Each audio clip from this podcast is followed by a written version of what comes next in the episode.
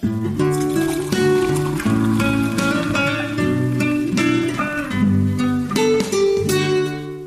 Auf ein Bier, meine Damen und Herren. Und heute, heute ist es mal wieder soweit. Wir besprechen ein Spiel für die Nintendo Switch und zwar nachweislich einen System Seller, nämlich Octopath Traveler. Und mit mir gemeinsam über Octopath Traveler sprechen wird Jochen Gebauer. Hallo Jochen. Sayonara. Ich sehe, du bist äh, vorbereitet.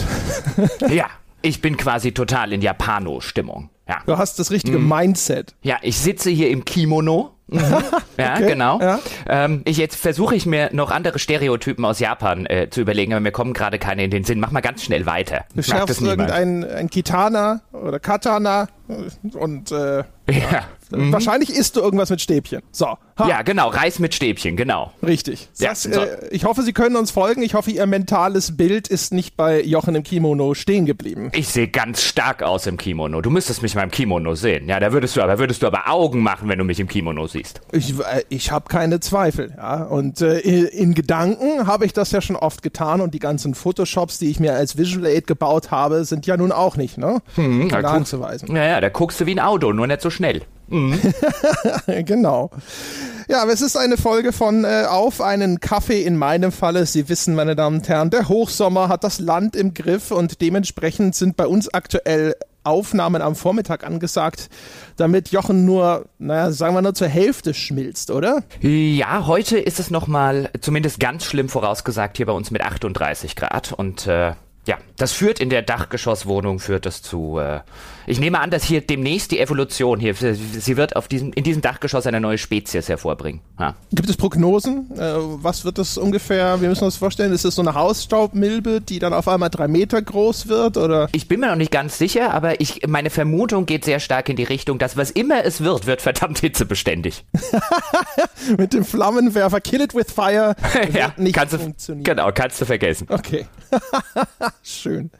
Ja, wir sind gespannt. Wir sind gespannt, ob äh, es hinterher vielleicht auch einen Anknüpfungspunkt gibt. Ja, vielleicht werden wir Kill It With Fire auch als Fazit in der Wertschätzung sagen. Wer weiß. Wir sprechen, wie gesagt, über Octopath Traveler. Äh, mm, mm, mm, Herr Peschke, ja, bloß weil du keinen Hörerkaffee hast, kann ich jetzt trotzdem mal hier den Hörerkaffee ansprechen, denn der Nick aus Österreich hat mir mitgebracht zum Hörertreffen einen Kaffee, den er, ich glaube, in Graz war gekauft hat und äh, mir dann mitgebracht hat. Er hat gesagt, er kann kein Bier mitbringen, weil er ist geflogen.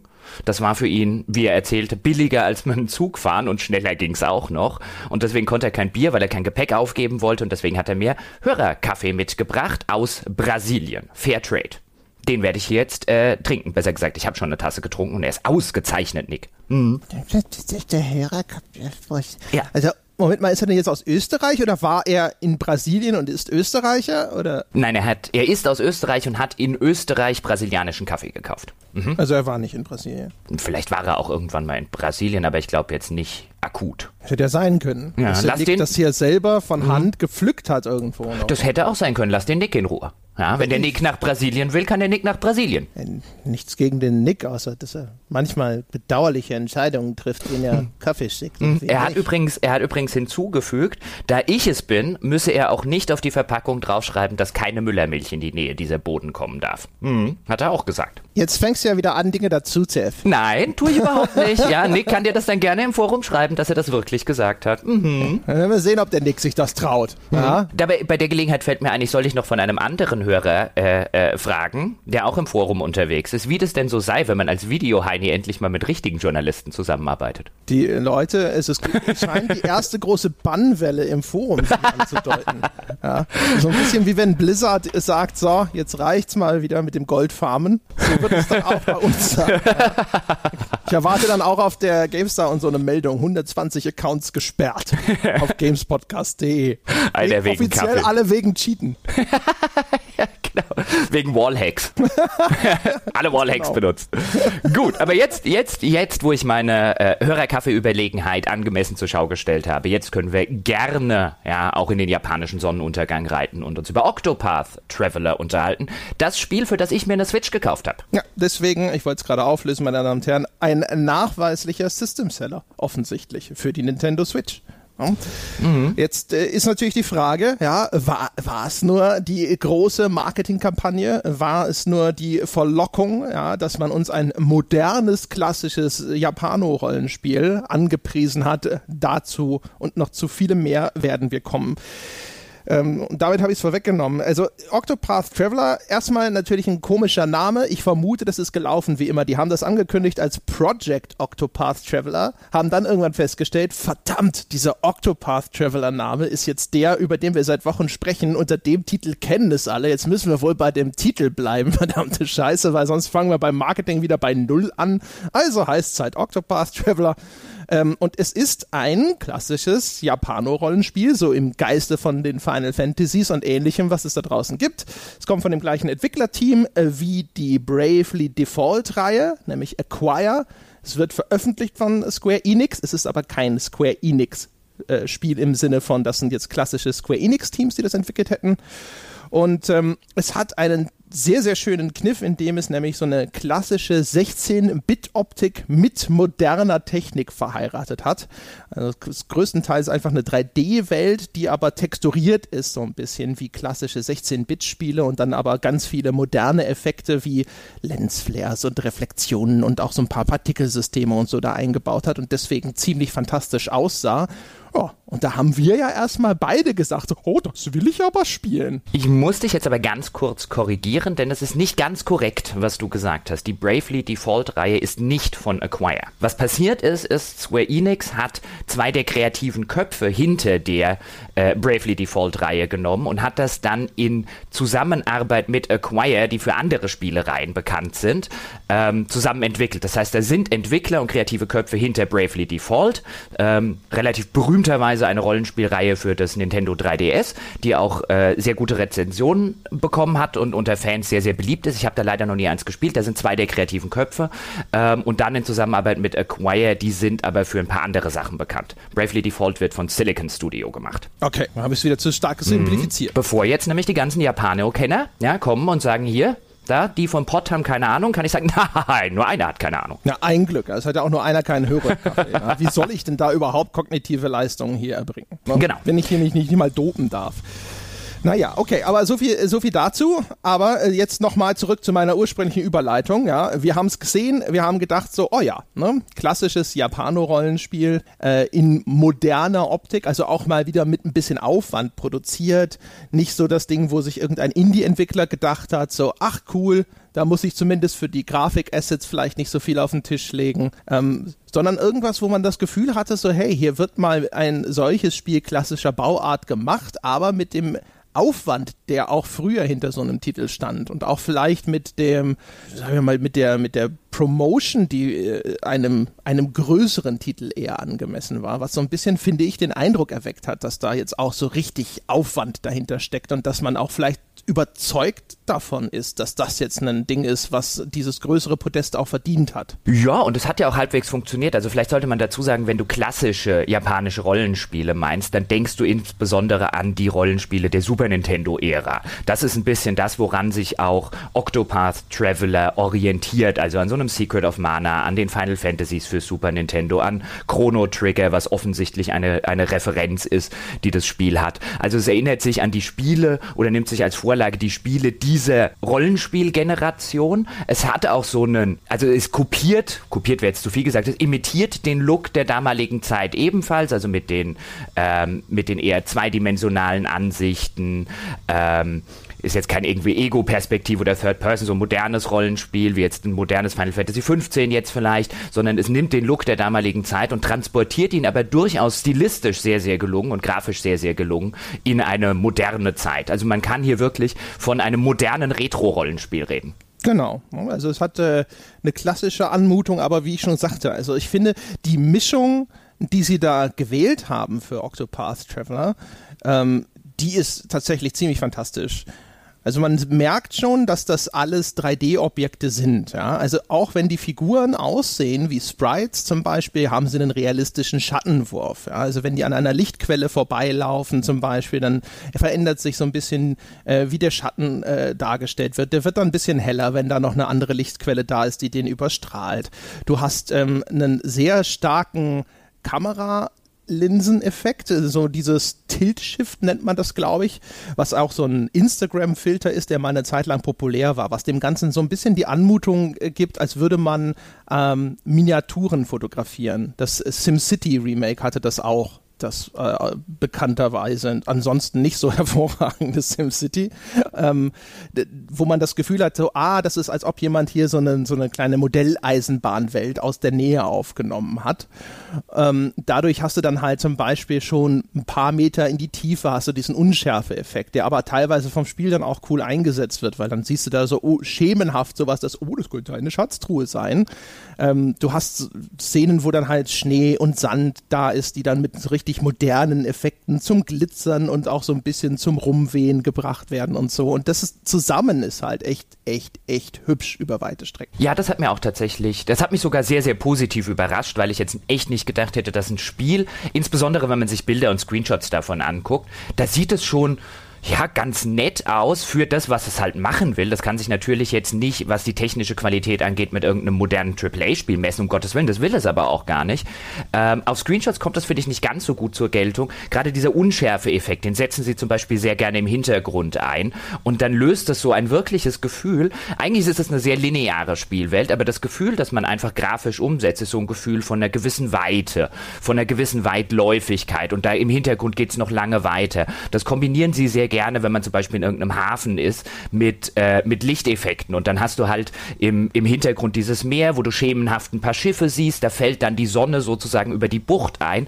Das sorgt für richtig, richtig schöne Panoramen, die einem auch wirklich das Gefühl geben, dass man sich durch eine weitläufige Spielwelt äh, bewegt, die auch tatsächlich landschaftlich sehr abwechslungsreich ist, mit, mit Wüstengebieten, mit irgendwelchen Häfen, mit äh, äh, klassischen mittelalterlichen Gras- und äh, äh, Waldgebieten und so weiter und so fort. Das ist wirklich visuell sehr, sehr schön in Szene gesetzt. Hat, finde ich, einen, also was die Inszenierung angeht, hat es, finde ich, einen Haken der wahrscheinlich Gameplay-Gründe hat, da werden wir später noch drauf zurückkommen, aber die Städte sind extrem statisch in Octopath Traveler. Also wenn man sich zurückerinnert, an Rollenspiele aus der Super Nintendo-Ära, da war es eigentlich schon gang und gäbe, dass man ein bisschen die Bevölkerung und die NPCs, die da rumstehen, dass die vielleicht mal von links nach rechts laufen, von oben nach unten, um so ein gewisses Dynamikgefühl zu geben. Und in Octopath Traveler in den Städten, die stehen alle äh, wie angewurzelt an ihrem angestammten Platz rum. Wie die Ölgötzen, ja, sozusagen. Ich weiß gar nicht, war das wirklich so?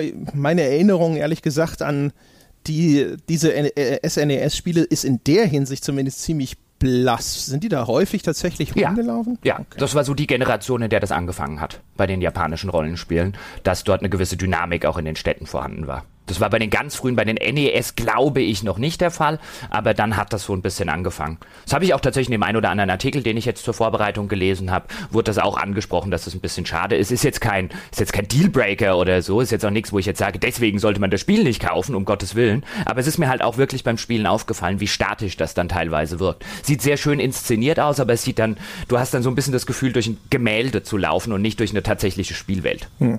Also da hatte ich zumindest selber beim, beim Spielen Spielen irgendwie gar nicht so dieses Erlebnis von wegen so, oh, das hatte ich damals äh, schon besser gesehen, aber äh, festhalten kann man, dass die alle relativ statisch sind. Ist natürlich manchmal auch wünschenswert, weil dann kommst du nach einer Zeit in irgendeine Stadt zurück und weißt auch genau, wo du jetzt irgendwie äh, den NPC findest, den du gerade brauchst, um irgendeine Nebenquest abzugeben.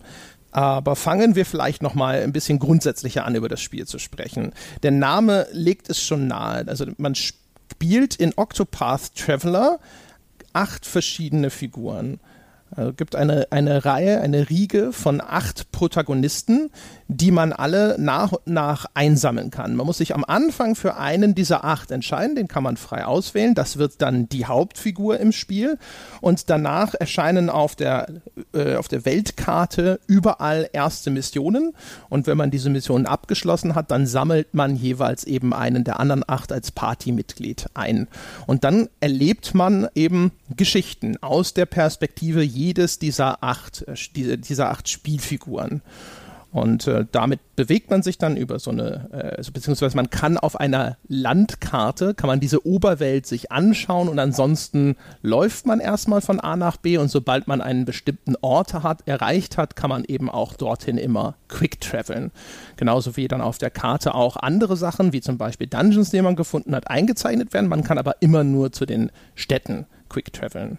Und auf dem Weg über diese, diese, diese Spielkarte sozusagen, ne, also jetzt wohl gesagt, in der, in der normalen Spielansicht, dort gibt es dann außerhalb der Städte klassisch sozusagen zufallsbasierte Feindbegegnungen. Man läuft da rum, man sieht nicht irgendwelche Gegner, aber auf einmal, tada, du bist jetzt in, keine Ahnung, irgendein Moosmieb oder so reingelaufen und musst dich mit denen jetzt auseinandersetzen. Genau, relativ klassisch diese Zufallskämpfe, wie man sie eben auch aus Rollenspielen der damaligen Zeit sehr gut kennt. Nicht aus allen, die ich jetzt vorher genannt habe, aber berühmterweise zum Beispiel aus den Final Fantasies. Auch da gab es schon die ersten äh, äh, Rollenspieler der damaligen Ära, die die Gegner tatsächlich sichtbar gemacht haben, wo man dann sagen konnte, ich will gegen die kämpfen oder ich will nicht gegen die kämpfen.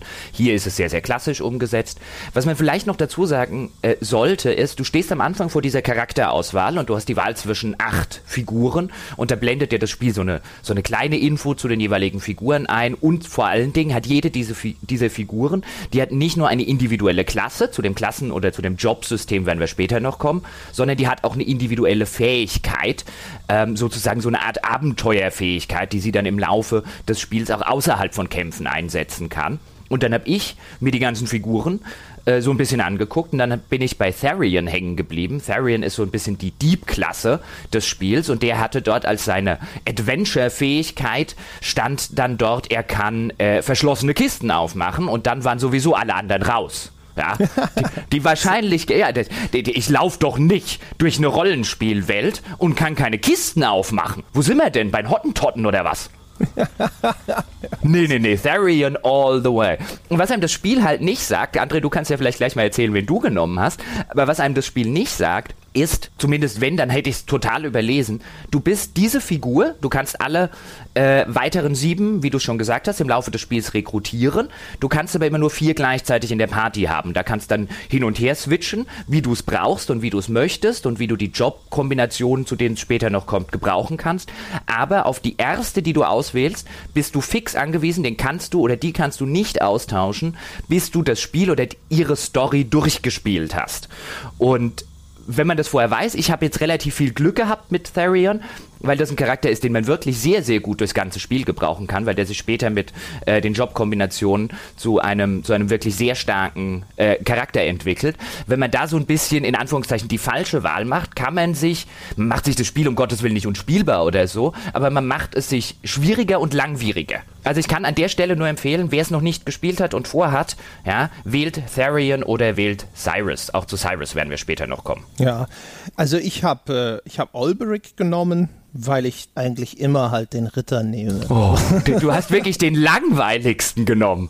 Also von der Beschreibung am Anfang. Ich glaube, das war der erste oder zweite, den ich gelesen habe. Next. Ja, das stimmt schon. Auf der anderen, also man muss erstmal, positiv muss man schon mal vermerken, wenn rein nach den, nach den äh, Berufen dieser Figuren hat man eine ganz ungewöhnliche Mischung erstmal. Also klar, diese Klassiker sind dabei. Ne? Du hast den Ritter, Olberic, du hast den Dieb, aber du hast auch einen Gelehrten, das klingt äh, aufregender als es ist, weil er sich dann eher als so ein Schwarzmagier-Typ entpuppt, ja, aber du hast erstmal den Akademiker, du hast die Tänzerin, du hast den Apotheker, ja, äh, du hast eine Priesterin und so weiter und so fort. Also so ein paar Sachen, wo man sich am Anfang noch so denkt, so, oh, okay, ja, was will ich denn mit einer Tänzerin? Ja. Du hast vor allen Dingen eine Händlerin. Ja, auch genau, du hast eine Händlerin. Und das sind so Sachen, wo du am Anfang, ich, ich saß natürlich so ein bisschen davor und habe einerseits gedacht so, ha, einen Händler, das ist ja interessant.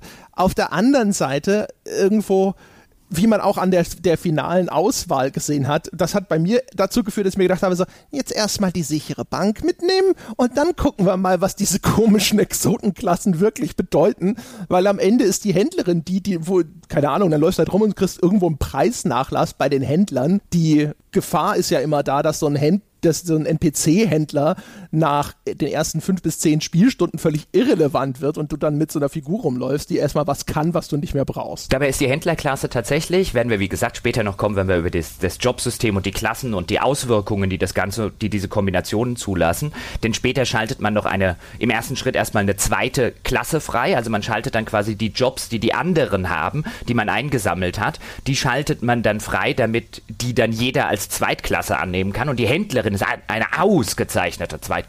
Mhm. Absolut, ja. Was auch noch eine Besonderheit ist, dass die nicht nur bestimmte Fähigkeiten für den Kampf mitbringen, sondern jeder hat eine eigene sogenannte Path-Fähigkeit.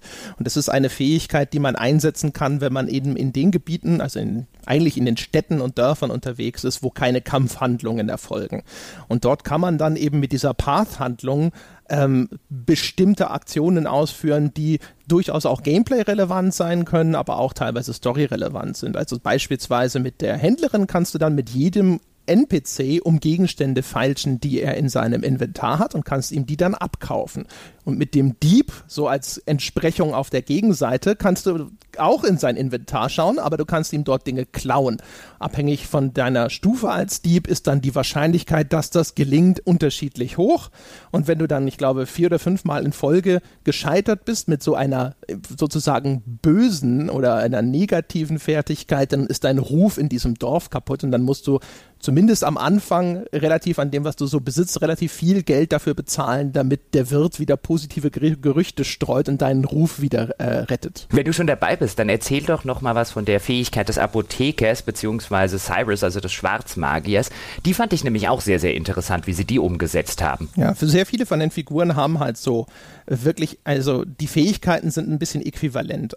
Ähm, der Apotheker kann Erkundung einholen. Also der kann einfach sozusagen da rumlaufen wie so ein Arzt ne, und dann einfach den Leuten Fragen stellen. Und bei ihm ist es wie bei dem Dieb so, nee Quatsch, wie ist denn das? Ja doch, bei ihm geht's einfach manchmal und nicht. Und bei Cyrus ist es so, Cyrus ist ein Akademiker, der kann die Leute studieren. Und bei ihm ist dann aber auch das wieder mit so einer Wahrscheinlichkeit verbunden. Und wenn er scheitert, hat es genauso wie beim Stehlen diese negative Konsequenz, dass äh, dein Ruf darunter leidet, weil die Leute, keine Ahnung, das Gefühl haben, sie werden creepy angestarrt von Cyrus oder so. Weiß nicht genau, warum das Studieren tatsächlich so negativ auffällt im Vergleich zu den Erkundungen, die der Alfin, das ist der Apotheker, einholen kann. Äh, genau, es ist ein bisschen so gelöst, dass sie sozusagen für jede jede Fähigkeit, die es gibt, gibt es eine gute und sozusagen eine in Anführungszeichen böse Variante. Und die unterscheiden sich dadurch, wie sie funktionieren. Also man muss sich das so vorstellen, wenn man jetzt mit dem Apotheker in der Stadt zu irgendeinem NPC geht, dann geht über dem Kopf des NPCs so ein kleines Kontextmenü auf, dann kann man den anklicken und dann kann man auswählen, dass er den inspizieren möchte oder befragen möchte. Ähm, und bei den guten Fähigkeiten ist es so, du brauchst einen bestimmten Level, je nach NPC unterschiedlich, und dann funktioniert es einfach immer zu 100%. Bei den bösen, in Anführungszeichen, Fähigkeiten kannst du es auch probieren, wenn du den Level nicht hast, aber dort ist es an Wahrscheinlichkeiten gekoppelt. Das heißt, wenn du den notwendigen Level hast, funktioniert es auch automatisch. Du kannst aber schon früher hingehen und dann funktioniert es vielleicht mit einer Wahrscheinlichkeit von 60%. So ist es zum Beispiel auch beim Klauen, also Therian kann die Gegenstände, die die Händlerin kaufen kann, die kann er klauen. Die Händlerin kann sie aber eigentlich immer kaufen, wenn sie das nötige Geld hat. Und bei Therian kann es halt durchaus passieren, dass du nur eine Wahrscheinlichkeit von 3% hast, den äh, tollen super Dolch, der da beim äh, NPC im Inventar nur darauf wartet, dass man ihn sich unter den Nagel reißt, auch tatsächlich zu klauen. Also das ist immer so eine Abwägungssache, wen davon du benutzen willst. Ähm, das finde ich ganz, ganz nett umgesetzt. Es läuft allerdings wirklich darauf hinaus, letztlich, man kommt in irgendeine neue Stadt und es gibt sehr viele Städte in dem Spiel. Ähm, man kommt in irgendeine neue Stadt rein, man klappert jeden NPC, wird ausgefragt und beklaut. Ja, genau, oder mhm. studiert und beklaut in meinem Falle, weil ich halt äh, immer Cyrus dabei hatte und nicht Alfin. Und das ist bei den anderen Charakteren genauso. Also Olberic, der Ritter, der kann Leute zum Duell herausfordern. Und ich glaube, Hamid heißt der Jäger, ne? Oder Hanit, die Hanit. Jägerin. Entschuldigung, genau, die Jägerin. Und Hanit kann die Leute halt provozieren zu einem Kampf. Das ist das im, im, Endeffekt, der Effekt ist genau der gleiche. Es kommt dann zu einem Kampf zwischen eben Olberic oder Hanit und diesem jeweiligen NPC und wenn du den dann besiegst, dann kriegst du ein paar, entweder ein paar äh, äh, XP-Punkte, du kriegst vielleicht auch ein Objekt und es gibt manchmal NPCs, die zum Beispiel den Zugang zu einem Haus blockieren oder auch, äh, die du im Rahmen irgendeiner Nebenquest umhauen musst. Und um es noch abzuschließen, ganz kurz, Ophelia und äh, Primrose. Primrose ist die Tänzerin, Ophelia ist die Priesterin, die können äh, Personen führen. Das ist eigentlich fast ausschließlich, glaube ich, für Nebenquests relevant, wo du halt einen Charakter, also zwei Figuren zum Beispiel zusammenführen musst. Irgendjemand sucht seinen lange verschollenen Vater, du findest den Vater irgendwo und der ist aber alt und gebrechlich und muss, muss durch gefährliches Gebiet und dann kannst du eben diese Führenfähigkeit benutzen, um ihn in die Stadt zum Sohn zu bringen. Nicht nur, denn du kannst die, die so geführten Leute kannst du auch im Kampf einsetzen. Ach so, ja, richtig. Das mhm. habe ich aber als nutzlos identifizieren und aufgehört. Aber wahrscheinlich, wenn man hinter die höherleveligen mitnimmt, dann kann das auch nützlich sein. Hast du das gemacht? Ja, also du siehst dann tatsächlich, wenn du das bei einem NPC probierst, dann siehst du so, äh, welche Fähigkeit der mitbringt und dann kannst du im Kampf, wenn es später zu den Rundenkämpfen kommt, kannst du in deinem Zug statt anzugreifen oder einen Zauberspruch auszusprechen oder sonst irgendwas, kannst du den Zug dazu nutzen, um den ähm, so geführten NPC für eine Runde oder sogar für mehrere Runden aufs Schlachtfeld zu bringen. Und das ist insbesondere ganz nützlich, wenn man Leute mit Heilfähigkeiten hat, weil dann spart man sich das quasi, dann kann man in der Runde mit allen Leuten offensiv vorgehen und heilen tut der NPC. Okay, siehst du, ich habe, äh, das habe ich schon wieder vergessen, weil ich habe tatsächlich einmal einen mitgenommen und dann gesagt, ja, okay, ich brauche ihn nicht und habe nie wieder irgendjemanden mit in den Kampf genommen. Eigentlich ist es ja auch eine ziemliche Sauerei als Fähigkeit, oder? So einen arglosen Dorfbewohner quasi entführen und dann so, hier, siehst du dieses riesige Viech mit Zähnen und Klauen? Viel Glück. Ja, das ist sowieso ein bisschen das Ganze. Also ich finde das echt eine nette Idee und es ist auch durchaus eine befriedigende Sache, wenn du, oh, eine neue Stadt, ich gehe mal äh, gucken, was ich hier alles für tolle neue Gegenstände klauen kann. Aber es führt dann dazu, du kommst in eine neue Stadt rein, ja, und das Erste, was du machst, ist, du haust jedem aufs Maul, du beklaust jeden aufs fürchterlichste, ja, du nimmst jeden total in die Mangel. Also das ist, als würde irgendwie so, ja, als würde irgendwie so ein, ein, ein, ein diktatorischer Schlägertrupp in der Stadt einfallen, ja, den Leuten ihren kompletten Besitz wegnehmen, die Leute vor äh, irgendwelche Ausfragen und vor Verhörsituationen weil dann bekommst du zum Beispiel solche Sachen, also je nach NPC, bei vielen bekommst du gar nichts, wenn du die dann halt ausfragst, aber manche geben dir halt ein verstecktes Item und dann blinkt's irgendwo und dann kannst du das aufsammeln, was im Dorf rumliegt. Äh, bei anderen bekommst du dann wiederum einen Rabatt auf irgendwelche Leistungen, wie zum Beispiel Übernachten in der Gaststätte. Und bei wieder anderen bekommt, äh, sorgt dann dafür, wenn du diese Fähigkeit auswählst, dass zum Beispiel der Waffenhändler neue Waffen und so weiter bekommt. Aber ich saß irgendwann wirklich davor und habe mir gedacht, mein Gott, wenn meine Party über eine neue Stadt herfällt. Das muss, das, da wird doch in 100 Jahren in dieser Stadt noch drüber geredet. Oh Gott, die schon wieder. Ja, ohne Scheiß, das ist wirklich, also es ist auf eine Art und Weise unfreiwillig komisch, weil es halt auch ludonarrative Dissonanz vor dem Herrn ist, weißt du. Ich habe Olberic, den, den ehrbaren Ritter und Ophelia, die Priesterin der heiligen Flamme, ja, also so, so jemand, der halt extrem gläubig ist und durchs Land zieht, also als Teil ihrer Geschichte sozusagen, ja, um dann irgendwie auch immer hier die göttliche Erlösung zu verbreiten. Und die, die rennen dann halt in ein Dorf rein. Ich habe ungelogen, du gehst, kannst hingehen und die Besitzerin eines Waisenhauses leer klauen und über und umboxen als erstes. Und du kannst sogar wortwörtlich Kindern ihre Süßigkeiten stehlen, weil sie haben Bonbons im Inventar. Jetzt nicht mehr. Jetzt nicht mehr. Kein einziges Kind in dieser Welt hat noch Bonbons. Aber Therian hat sehr viele Bonbons. Ah, aber es ist wirklich, wie du, wie du sagst, mit ludonarrativer Dissonanz. Also da auf diesem Ohr ist das Spiel komplett taub und wird dazu halt ein bisschen unfreiwillig komisch. Denn auch bei der Händlerin, deren ganze Geschichte dreht sich so ein bisschen oder ihr ganzes Erweckungserlebnis, was sie am Anfang hat, ist, weil sie von Piraten, also von Dieben ausgeraubt wird. Und die ganze Story dreht sich auch ein bisschen darum, dass sie halt so eine sehr ehrenwerte Händlerin ist. Sie will nichts mit Dieben und so weiter und Co. und äh, was auch immer irgendwie zu tun haben. Das ist alles ganz schrecklich. Ja, und äh, ein ehrlicher Kaufmann, der macht sowas alles nicht. Und äh, bei mir, ich habe sie nach ungefähr 10 oder 20 Stunden Spiel, habe ich sie zur Diebin geskillt. ja, das genau, ist, weil Händler-Dieb ist halt eine geile Kombination. Ja, und dann ist halt immer, ist halt immer äh, äh die rumgelaufen, die halt, äh, oder die, die immer rumgelaufen ist, die Figur, die immer irgendwie erzählt hat, wie schrecklich das mit den Dieben ist. Ja, oh! Eine tolle Diebin war es gewesen. Ja, also das ist, ähm, wie gesagt, in, in, in, in, in fast jeder Kombination ist es bizarr. Also auch die, die Charaktere untereinander, ab und zu halten die so Zwiegespräche, die aber auch völlig entkoppelt sind von deinen Handlungen als Spieler. Also du denkst, dass jemand wie Ophelia und Therian zum Beispiel, dass es da Reibungspunkte geben müsste, insbesondere wenn du mit Therian den, den halben Ort leer geklaut hast, insbesondere wenn du auch durch das Armenviertel gezogen bist, um alle zu beklauen ja. Jetzt Aber, sind sie wirklich arm. ja, genau. Du denkst, du bist arm? Warte. ja, auf dich wartet eine Überraschung.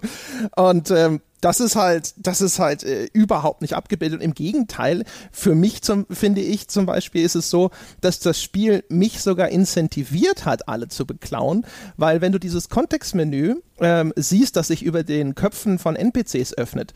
Sobald du jemanden leer geklaut hast, ist dann so ein Häkchen an diesem Beklauen-Feature dran.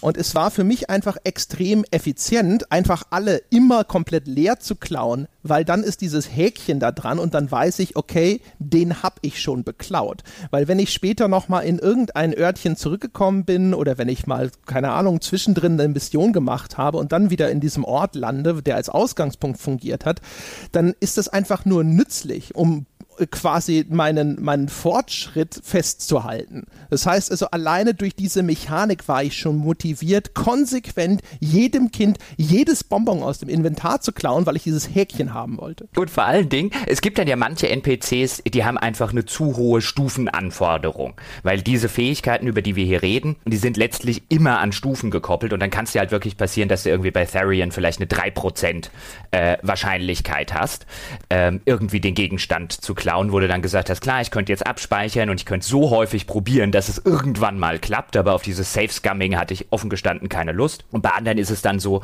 wenn du mit Olberik jemanden zum Duell herausforderst, kann es dann passieren, dass du dir, dass du irgendwie relativ früh siehst, okay, der haut mir noch auf die Fresse, da muss ich später, wenn ich stärker bin, wiederkommen.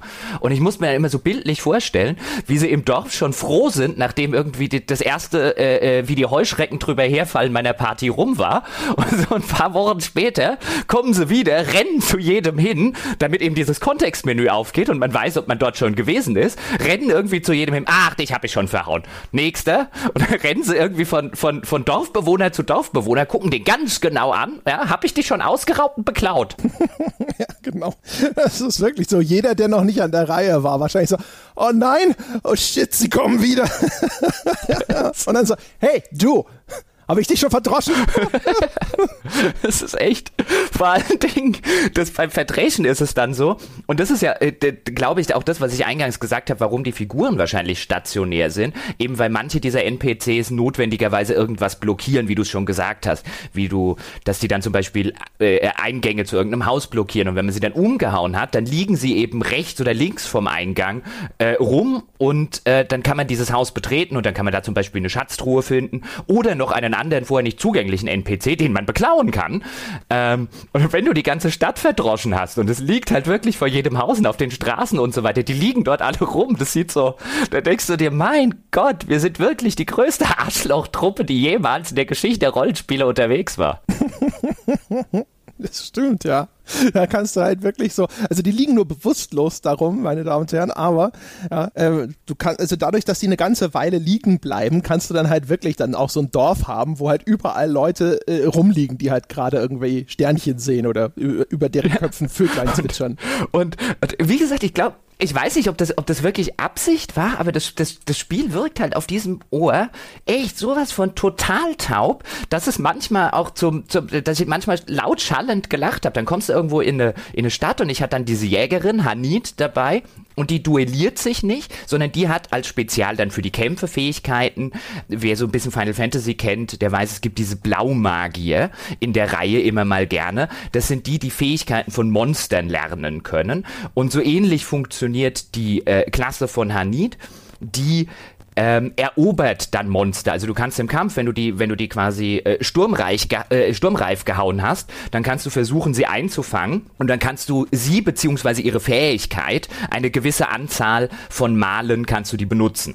Und ihre provozieren Fähigkeit in den Städten funktioniert dann halt im Gegensatz zu Olberic. Mit Olberic machst du einfach einen 1 zu 1 Kampf. Mit Hanit ähm, äh, benutzt du, die kann dann nicht selber agieren, sondern nur ihre Monster äh, können agieren. Und dann gehst du zu irgendeiner armen alten Frau, ja, die heißt dann auch wirklich irgendwie alte Frau, gehst du hin, die hat auch nur einen Stern bei ihrer Kampffähigkeit, also die kann nix und ist in einer Runde äh, garantiert hin, gehst du dann hin, provozierst die arme Frau, ja, und die sagt dann noch, kurz bevor sie von dem Monster da dem Kampf voll einer aufs Maul bekommt, sagt, wo kommt dieses Monster her? das, ist, ist so gemein. Das ist genauso auch mit dem, mit Olberik, wenn du die Leute dann zum Duell herausforderst. Weil es geht ja dann auch immer. Also du kannst auch dann die alte Frau zum Duell Duell herausfordern. Und die sagen dann aber auch vorher nochmal so, was, so wie, was, ein Schwerkampf? Ah! Oder so das Gefühl hast, so, ja, Holverig, ich, äh, ich bin mir nicht sicher, vielleicht müssen wir doch nochmal über deinen Ehrenkodex sprechen. Also, also vielleicht abschließend kann man wirklich sagen, dieser Aspekt des Spiels, der eigentlich ähm, durchaus Spaß macht. Also ich fand das ja wirklich sehr befriedigend, so die Städte abzuarbeiten und abzuklappern. Und oh, da drüben ist noch ein NPC, bei dem war ich nicht. Vielleicht hat er was Cooles, was ich ihm ab, was ich ihm, äh, wo ich ihn beklauen kann und so weiter.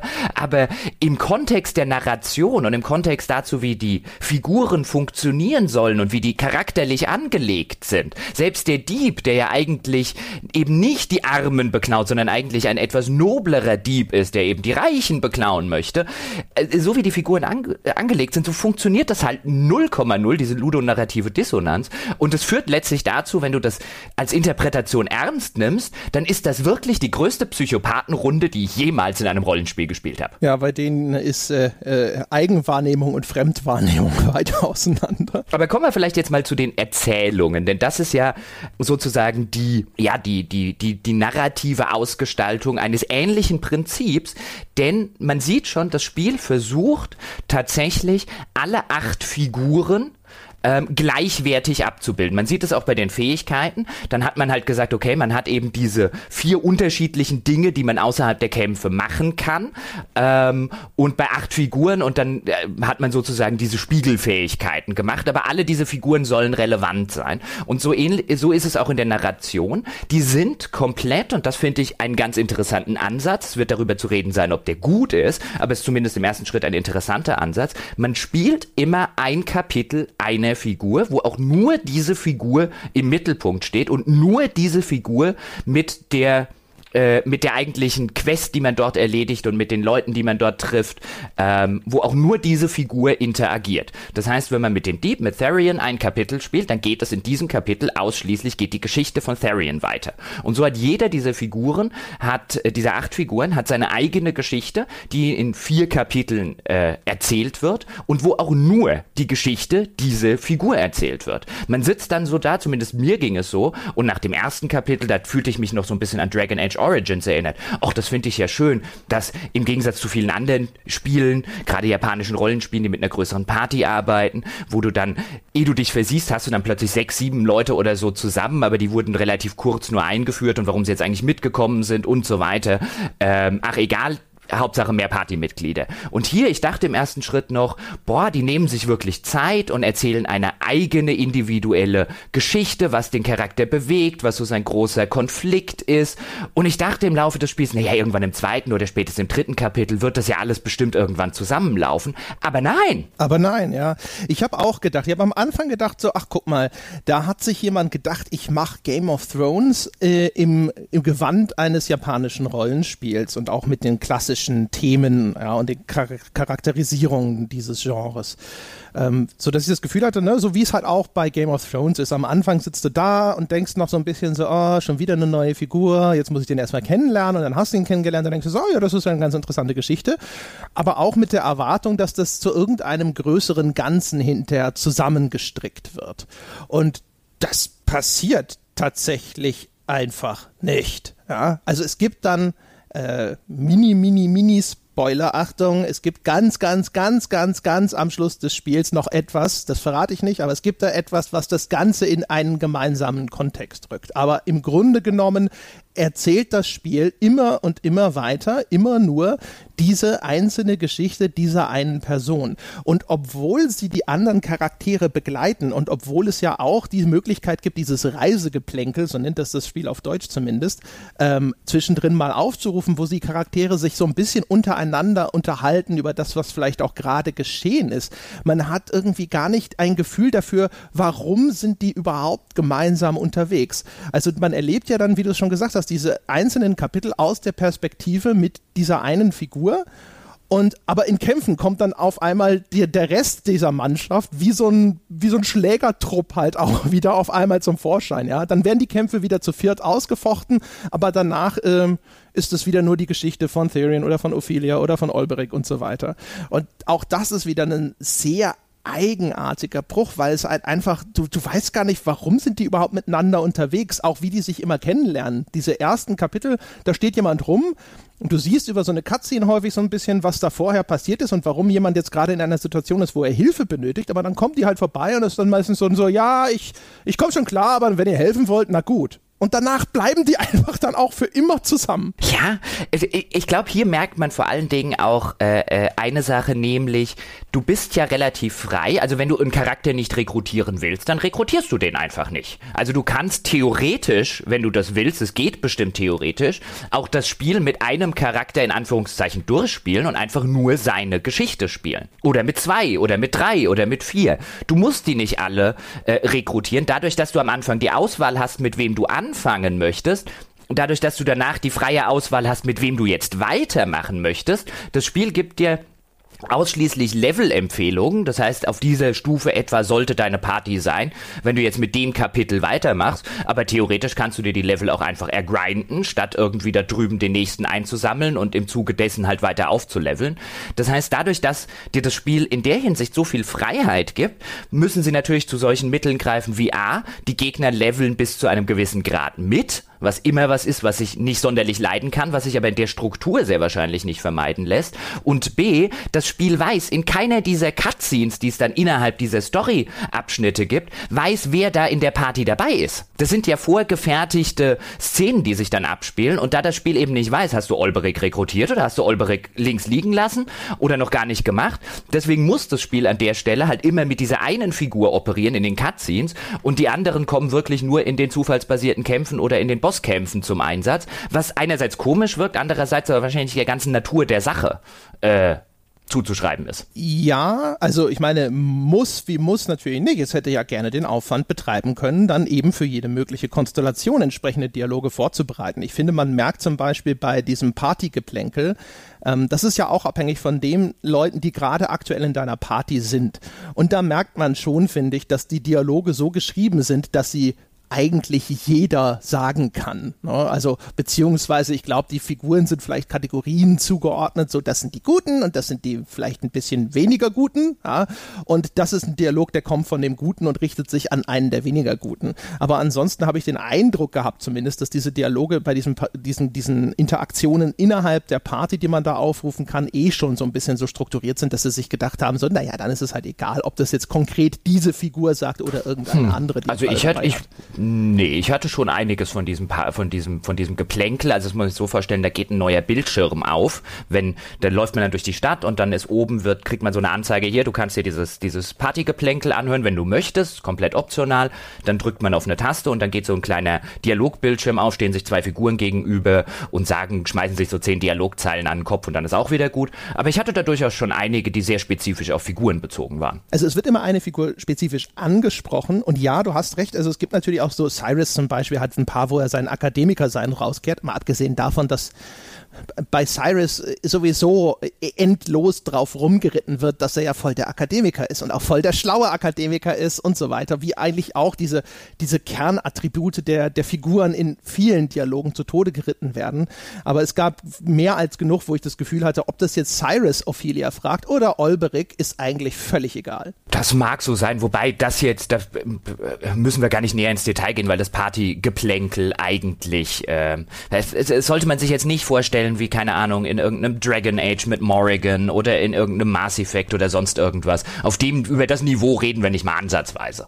Ähm, und das, das kommt jetzt noch so ein bisschen dazu, weil die Figuren, du hast gerade schon ein bisschen angedeutet, die Figuren sind halt in den allermeisten Fällen absolut hoffnungslos überzeichnet. Das ist ein charakteristisches Merkmal von vielen japanischen Rollenspielen ähm, und von den Narrationen vieler japanischer Rollenspiele. Aber hier hast du es wirklich mit, bis auf wenige Ausnahmen, hast du es mit völlig uninteressanten äh, Klischees, finde ich, zu tun. Also es gab sehr wenige Figuren, gerade Cyrus, der eine, der eine interessante Figur hätte werden können, aber Cyrus, der Gelehrte, ja, der aber auch wirklich all das verkörpert, ja, was man sich unter einem guten Gelehrten vorstellt. Der ist eben nicht irgendwie arrogant und der lässt eben nicht so wirklich irgendwie dann so den, den überheblichen Typen im Elfenbeinturm mal raushängen und so weiter. Die Figuren sind halt auf ihre guten Eigenschaften, auch Ophelia jetzt als Klerikerin, so hoffnungslos überzeichnet, dass sie halt so extreme rumlaufende Klischees sind, dass es mir echt schwer gefallen ist, irgendeinem davon als Figur was abzugewinnen. Also gemocht habe ich so gut wie keinen. Es gab welche, die waren weniger unerträglich als andere. Und so ähnlich ist es auch bei den Geschichten. Also bei acht verschiedenen Geschichten, die erzählt werden, dass da die Qualität vielleicht nicht durchgängig auf einem und dem gleichen Niveau stattfindet. Das wird man sich denken können. Aber es gab einige Geschichten, bei denen wollte ich tatsächlich wissen, wie es weitergeht. Aber ich würde sagen, bei mindestens der Hälfte der, der Stories habe ich das Kapitel für den jeweiligen Charakter nur deswegen gemacht, weil es halt da war. Und nicht, weil ich wirklich wissen wollte, wie die Geschichte weitergeht. Es gibt eine Geschichte, nämlich von der Tänzerin, die tatsächlich ein paar interessante Motive wie sexuellen Missbrauch, wie Prostitution und so weiter auf einer oberflächlichen, aber immerhin vorhandenen äh, Ebene zum Thema macht. Das fand ich von Anfang bis Ende die äh, interessanteste Geschichte. Da geht's auch wirklich eher um so einen persönlichen Rachefeldzug, den das Spiel auch halbwegs äh, glaubhaft tatsächlich über so vergangene Ereignisse einbettet. Die Geschichte fand ich interessant. Ähm, oder noch die interessanteste. Es gab andere Geschichten. Also, was weiß ich, Olberic zum Beispiel konnte mir vollkommen gestohlen bleiben. Gott sei Dank habe ich den am Anfang nicht genommen. Mein Gott, ist der unerträglich. Ach, äh, am Ende sind sie, finde ich, alle auf ihre Art gleichermaßen klischeebeladen. Also Primrose, weißt du, das bemerkenswerteste ist ja, eigentlich erstens, dass überhaupt sowas wie sexueller Missbrauch oder Prostitution thematisiert wird, also dass das überhaupt in einem, so einem Spiel vorkommt und auch noch so vergleichsweise explizit, obwohl das Spiel sich schon so bemüht, so ein bisschen um den heißen Brei drumherum zu reden und es nur sehr, sehr deutlich immer anzudeuten. Ähm, aber danach mündet es ja in eine Geschichte um Rache und füllt das Erfüllen der Rache dann halt wirklich das Loch in deinem Herzen sozusagen. Also dann wird es halt schon wieder extrem klischeebeladen. Es ist nicht so, dass es sich mit diesem Thema großartig auseinandersetzt. Und äh, Olberic ist halt so die klassische Geschichte des Ronin. Ne? Der Olberic äh, hat äh, versagt, ja, hat seinen König nicht beschützen können, der durch Verrat dann zu, zu Fall gebracht wurde und umgebracht wurde und sucht jetzt halt auch, also im Grunde genommen suchen alle diese Charaktere so ein bisschen ihren Platz im Leben und versuchen sozusagen irgendeinen zentralen Konflikt aufzulösen. Aber das ist, das Unerträgliche ist halt, die Penetranz, mit der das Spiel versucht, diese Dinge, die du sehr schnell schon erfasst hast als Spieler, dir immer wieder einzuhämmern. Also indem es eben in endlosen Wiederholungsschleifen diese gleichen Kernfragen auch aufwirft und wiederholt und dann in ewig gleichen Missionsabläufen es auch immer wieder so darum geht. Also auch Olberic, der sich immer wieder fragt, so, wofür kämpfe ich eigentlich? Wozu habe ich denn dieses Schwert? Wozu bin ich denn jetzt gut, wo ich kein richtiger Ritter mehr sein könnte? Ja? Und wo du so denkst, so, aber, aber, Olberic, ja, du hast doch da in diesem Dorf gelebt und du bist jetzt doch total happy gewesen, als du dieses Dorf beschützen konntest. Ist es nicht das? Und dann stellt sich hinterher raus, Spoiler, ja, das ist es. Und das ist halt so, äh, ja, und das ist halt bei, bei fast allen Figuren, das geht endlos so weiter, dass sie da sitzen und sagen so, hey, hast du verstanden, dass äh, Cyrus der Gelehrte ist, der das Wissen in die Welt tragen will? Hast du das verstanden? Und dass der bezeichnet, damit, damit wir nicht nur, nur positive Eigenschaften haben, gibt es ja noch den bezeichnenden Charakterfehler von Cyrus, dass er sich seiner Wirkung auf Frauen gar nicht bewusst ist. Hihi.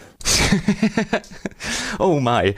Ähm, was man da jetzt vielleicht mal ganz kurz einschieben äh, sollte, ist so eine gewisse Beobachtung, weil jetzt geht's ja, geht's ja durchaus ins sehr Negative hinein. Und vielleicht der ein oder andere, der jetzt schon losgelegt hat äh, äh, mit Spielen oder bei der Hälfte des Spiels schon angelangt ist, der mag jetzt an dieser Stelle denken, boah, das habe ich gar nicht so extrem empfunden. Und vielleicht so als Beobachtung, ich habe das jetzt rund 40 Stunden gespielt. Ich habe nicht jede Story durchgespielt. Ich hatte nach 40 Stunden schlicht und ergreifend keine Lust mehr. Keine zehn Pferde bringen mich dazu, das noch einmal, das, das Ding noch weiter zu spielen.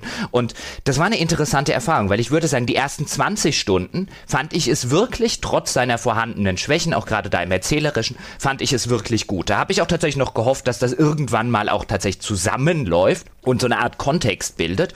Aber als ich dann ins, nach 40 Stunden in, im, im vierten Kapitel der jeweiligen Figuren war und ich gemerkt habe, da läuft nichts mehr zusammen, außer vielleicht irgendwie nach dem Ende in irgendeinem Secret Dungeon noch. Ähm, aber da läuft jetzt wirklich auf, auf großer narrativer Ebene läuft nichts mehr zusammen. Es ist endlos repetitiv, nicht nur in seiner Schwatzhaftigkeit. Hast du verstanden, worum es bei der Figur geht? Hast du verstanden? Sondern auch in seinem, in seinem Quest- und Missionsdesign, dass ich wirklich, mein Eindruck nach 20 Stunden ist diametral an anderer als zum Beispiel nach 40 Stunden. Nach 20 Stunden habe ich gesagt, ja, das will ich weiterspielen, das hat einige Schwächen, aber ja, interessant interessant. Nach 20 Stunden hätte ich dem Ding auch eine relativ hohe Bewertung sehr wahrscheinlich gegeben. Nach 40 Stunden ist, äh, gucke ich zurück und sage reine Zeitverschwendung, um das mal vorwegzunehmen. Also ich ärgere mich tatsächlich über mich selbst, dass ich wieder besseren Wissens, ja, äh, in einer naiven Hoffnung so viel Zeit meines Lebens da reingesteckt habe, weil das Spiel zahlst dir nicht zurück. Das Spiel nimmt deine Zeit in der Hinsicht, ähm, zumindest meine Zeit empfundenermaßen, einfach nicht ernst. Und ich habe es gerade schon angesprochen und du hast es auch gerade schon angesprochen, nämlich das Missionsdesign. Also spätestens da ähm, saß ich dann irgendwann davor und habe gedacht, puh, nicht nochmal. Denn es läuft wirklich, wirklich immer nach Schema F ab. Und wenn du spätestens ab dem dritten Kapitel und spätestens im Viertelkapitel das Schema erkannt hast, du weißt ganz genau, was jetzt als nächstes passieren wird, dann wird's halt wirklich ermüdend. Denn es läuft immer so, du gehst immer in eine Stadt, in der die Figur dann, wie André das schon geschildert hat, das sieht man auf der Weltkarte, hier geht, was weiß ich, Cyrus dritte Kapitel los. Du gehst in die Stadt, ähm, löst das dritte Kapitel äh, damit aus, dann kommt eine Story-Sequenz, in der ähm, eben die Story ein bisschen weitergesponnen wird. Dann kommt die Sequenz, in der die jeweilige Figur ihre Spezialfähigkeit einsetzen muss. Also Cyrus geht dann halt irgendwie rum und befragt oder äh, studiert irgendwelche Leute, um irgendwas rauszufinden. Dann kommt eine weitere Story-Sequenz, dann kommt der Dungeon, dann kommt der Bossfight und dann kommt die abschließende Story-Sequenz, äh, die dir in der Regel am Ende nochmal mit einer schwatzhaften Szene, während du die Stadt verlassen lassen willst, nochmal auf den Keks geht, weil die Figuren, die man dann in der Stadt getroffen hat, die haben allesamt irgendwie ein kleines Problem und können nicht loslassen. Die müssen immer nochmal am Schluss angerannt kommen und sich nochmal dezidiert von dir verabschieden. Und so läuft jede Mission. Und bei acht Figuren und jeweils vier Kapiteln kann man sich ausrechnen, okay, zehn Kapitel geht das, vielleicht 15 Kapitel, aber echt nach 20 und du weißt jede einzelne Mission. Ich glaube, es gab genau eine einzige Ausnahme ähm, von diesem Schema, läuft nach exakt dem gleichen Schema ab. Du weißt, ähm, äh, du weißt irgendwann, keine Ahnung, du weißt exakt, wo die Bossfights stattfinden irgendwann. Du weißt wirklich exakt und jetzt kommt nochmal die Szene ganz am Ende und jetzt kommen die alle nochmal angerannt und wollen sich von mir verabschieden. Du, du kennst das aus dem FF und es hört nicht auf, sich zu wiederholen. Das ist wirklich. Und dann kommst du in irgendeine neue Stadt rein und da du schon weißt, was jetzt passieren wird, oh, langweilige Story-Sequenz, klick, klick, klick, klick, klick. Ah, okay, jetzt muss ich da die Leute inspizieren, aha, aha, aha. So, jetzt kommt gleich der Dungeon, ah, da ist der Dungeon. Es ist wirklich, es hat mich in der Hinsicht total an Mafia 3 erinnert, was auch so ein eklatantes Problem mit seinem immer gleichen Missionsdesign hatte. Ja, es ist vor allem, also es ist unfassbar uniform über alle Charaktere hinweg auch noch. Also nicht nur innerhalb einer einzelnen Erzählung, sondern genau wie du es geschildert hast, ist es in jedem Falle, also mit vielleicht minimalen Ausnahmen, wirklich der exakt gleiche Aufbau. Es ist auch so, dass sich die, die Weiterentwicklung dieser Geschichten, in denen es ja dann, wie gesagt, es geht ja immer so ein bisschen darum, was will dieser Charakter sozusagen lernen, was will er über sich selbst erfahren, wie will er sich selbst in dieser Welt verorten. Und der Fortschritt, der da gemacht wird, ist dann halt auch eher Makulatur in vielen Fällen. Oder es ist halt einfach so die typische Schnitzeljagd. Ja. Ich bin auf der Suche nach großer Bösewicht, eine äh, gefährliche Kreatur, ver, äh, verlorenes Artefakt XY und dann ist dann halt so, ja, jetzt habe oh, jetzt habe ich hier den umgehauen jetzt habe ich erfahren, dass es an diesem oder jenem Ort vielleicht neue Informationen geben könnte. Und du hast einerseits eben damit zu kämpfen, dass du meiner Meinung nach spätestens ab den späteren zweiten Kapiteln da sitzt und dir schon denkst, okay, ich weiß exakt sozusagen, welches Schema mich jetzt immer wieder erwartet. Und dann wirst du auch noch eben nicht wirklich belohnt durch das, was dann dann als äh, Story-Fortschritt oder sowas der, dich erwartet. Und dann sitzt du halt wirklich da. Es ist ja auch wirklich immer noch vor dem finalen Boss oder so, ist dann halt immer noch mal ein Dungeon. Und das ist halt auch, auch die Dungeons sind halt auch wenn sie jetzt von der Struktur, von den Wegen, äh, auf, denen man da durchläuft, vielleicht nicht identisch sind, aber der, der Dungeon-Ablauf ist auch der gleiche. Läufst da lang, du machst die Schatzkisten auf, die quer durch dieses Dungeon verteilt sind. Zwischendrin gibt es immer wieder diese Zufallsbegegnungen und dann siehst du irgendwo schon, da kommt so ein größerer geöffneter Raum, so eine Art Arena und dann weißt du, ah, hier ist der Bossfight und da davor ist auch nochmal der, der Speicherpunkt, ähm, damit du auch ganz sicher bist, dass jetzt hier sozusagen dieser, dieser finale Encounter stattfindet. Und das, das nutzt sich halt einfach nur unglaublich ab über die Zeit. Und ich habe auch, also ich habe 60 Stunden oder 62 Stunden oder sowas auf der Uhr. Ich habe alle Kapitel komplett durchgespielt. Äh, war dann auch beim finalen Bossfight, den habe ich nicht mehr abgeschlossen. Aber das war halt so, ich, ich habe das tatsächlich, also bis zum Schluss muss ich sagen, durchaus mit einem gewissen Wohlwollen gespielt. Ich habe es nicht wirklich äh, gehasst, weil es irgendwie so knuffig ist und weil ich auch die ganze Ästhetik des Spiels so gerne gemocht habe. Es wird nach hinten raus dann auch bis auf diesen ganz letzten Bossfight relativ einfach. Aber das ist dann halt echt so going through the motions, sagt man im Englischen, weißt du, wenn du einfach nur noch so eine Routine auch abarbeiten musst. Ja, und zumal, ich meine, das haben oder so das Problem in der in der ganz fundamentalen Version haben insbesondere japanische Rollenspiele gerne mal, dass es irgendwann in diese Routine reinkommt, dass es sich irgendwann wie Grinding anfühlt. Das sagt man japanischen Rollenspielen ja gerne mal nach und bis zu einem gewissen Grad haben die das auch moderne Vertreter bestimmt sehr sehr sehr häufig. Mir ist er halt bei äh, Octopath Traveler jetzt sehr negativ aufgefallen, weil ich gerade in der letzten Zeit relativ viele moderne japanische und das ist ja auch ein modernes Spiel. Es will ja einfach nur so ein bisschen diesen Retro-Look und diesen Retro-Gameplay-Loop ein bisschen reinbringen. Aber viele andere Spiele machen das halt inzwischen erheblich besser. Also hier hätte auch, auch wenn wir jetzt zum Beispiel zum Kampfsystem kommen, hier, da, da fehlen halt einfach einige entsprechende, teilweise auch Komfortfunktionen, einfach sehr, sehr schmerzlich bei einem Spiel. Das, wenn man jetzt wirklich alle Figuren spielen möchte, die dort drin sind und alle, alle Story erleben möchte, die halt auf Dauer unfassbar repetitiv werden und die man durch relativ einfache Tricks und Kniffe, wo man da so zumindest einen Teil dieses Grindings hätte wegnehmen können. Das, das findet halt überhaupt nicht statt. Und dann gucke ich mir andere Vertreter an, wie jetzt zum Beispiel so ein Persona 5, die sich zumindest des Problems gewahr sind und an der einen oder anderen Stelle etwas dagegen unternehmen. Details werden wir dann jetzt wahrscheinlich gleich dazu reden, wenn wir mal erstmal grundlegend über das Kampfsystem reden wollen. Aber auch da, die Kämpfe werden irgendwann, André hat es schon erwähnt, ab irgendeinem Punkt, so etwa in der Mitte des Spiels, so nach 25 Stunden, war ich de facto unschlagbar. Da gab es keinen, ich bin nicht ein einziges Mal. Ich habe so häufig gelesen, wie schwierig die Bossfights waren. Ich hatte keinen schwierigen Bossfight in dem Spiel. Ähm, äh, bis auf ganz am Anfang. Ganz am Anfang, wenn das Spiel noch nicht genau weiß, äh, äh, wo fängst du denn tatsächlich an und so weiter. Beim ersten Boss habe ich mir tatsächlich gedacht, oho, der ist ja halbwegs anspruchsvoll. Normalerweise bist du ja in japanischen Rollenspielen gewohnt, dass der erste Boss totales Kanonenfutter ist. Da dachte ich, aha, ich muss verschiedene Spezialfähigkeiten einsetzen, ich muss tatsächlich auf meine Hitpoints achten. Aber spätestens, wenn ich als alle Figuren beisammen hatte, als ich eine vernünftig zusammengestellte Party, die sich gut ergänzt gebaut hatte, ich hatte weder diese ewig langen Bossfights, von denen in, in vielen Tests die Rede ist, noch hatte ich schwierige Bossfights. Noch war irgendein Kampf schwierig, er war nur langwierig. Ja, also die Struktur des Spiels ist äh, in der Hinsicht auch ein bisschen komisch, weil einerseits hat man so ein bisschen das Gefühl, dass es eine Wahlfreiheit nahelegt, ne? so nach dem Motto, hey, du musst ja nicht alle Partymitglieder einsammeln. Andererseits, wenn du dir anschaust am Anfang, ähm, wie hoch ist denn die vorgeschlagene Charakterstufe für das zweite Kapitel, das legt sehr nahe, dass das Spiel davon ausgeht, dass du erstmal alle Figuren einsammelst und deren erste Kapitel abschließt, weil dann kommst du organisch zu dieser Mindeststufe, die für die zweiten Kapitel Titel vorgesehen ist. So, das ist halt irgendwo, einerseits habe ich immer das Gefühl, das Spiel winkt ein bisschen mit Wahlfreiheit und auf der anderen Seite ist aber die Struktur so, dass ich das Gefühl habe, das Spiel geht sehr, sehr eindeutig davon aus, dass ich das eben eins nach dem anderen abarbeite.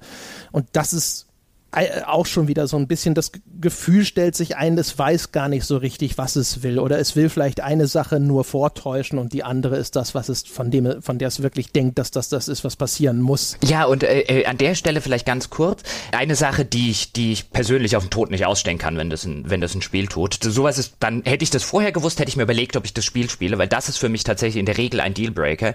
Die Figuren, die du nicht in deiner aktiven Party hast, leveln nicht mit. Oh ja, das ist übrigens. Das, ich hasse das wie die Pest. Und selbst wenn du sowas machst, du kannst auch deine Party nur in der Stadt in einer Gaststätte umstellen. Das heißt, jedes Mal, wenn ich eine neue Figur in meine Party nehmen möchte, muss ich erst, Gott sei Dank kannst du in die Stadt schnell reisen, dann muss ich in der Stadt in den entsprechenden Gasthof gehen. Der ist häufig auch nicht in dem ersten Bildschirm, wohin du schnell reisen kannst, sondern ich muss dann durch den Bildschirm durchlaufen, muss in irgendein Inn gehen äh, und muss dort dann meine Partyzusammenstellung ändern. Was, was auch nochmal so eine Umständlichkeitsebene nochmal oben drauf packt. Warum zur Hölle kann ich das nicht einfach im Menü machen? Wo ist, äh, weißt du, das ist halt, das ist halt so Pseudo-Hardcore, das dem Spiel nichts gibt und das alles nur noch umständlicher macht. Aber an dieser Stelle sei gesagt, man kann, wenn man einmal auch durch die Kämpfe und so weiter ein bisschen durchgeblickt hat, äh, man kann das mit dem Nicht-Mitleveln ignorieren. Also ich habe dann irgendwann, keine Ahnung, die dritten Kapitel sind so auf Stufe Pan 40 ausgelegt. Ich hatte so ein bisschen meine Stammparty, die hat dann ihre dritten Kapitel gemacht. Dann hatte ich Ophelia, die Klerikerin, ist irgendwie noch auf Stufe 15 bei mir rum. Ich habe dann ihr Stufe 45 Kapitel einfach gemacht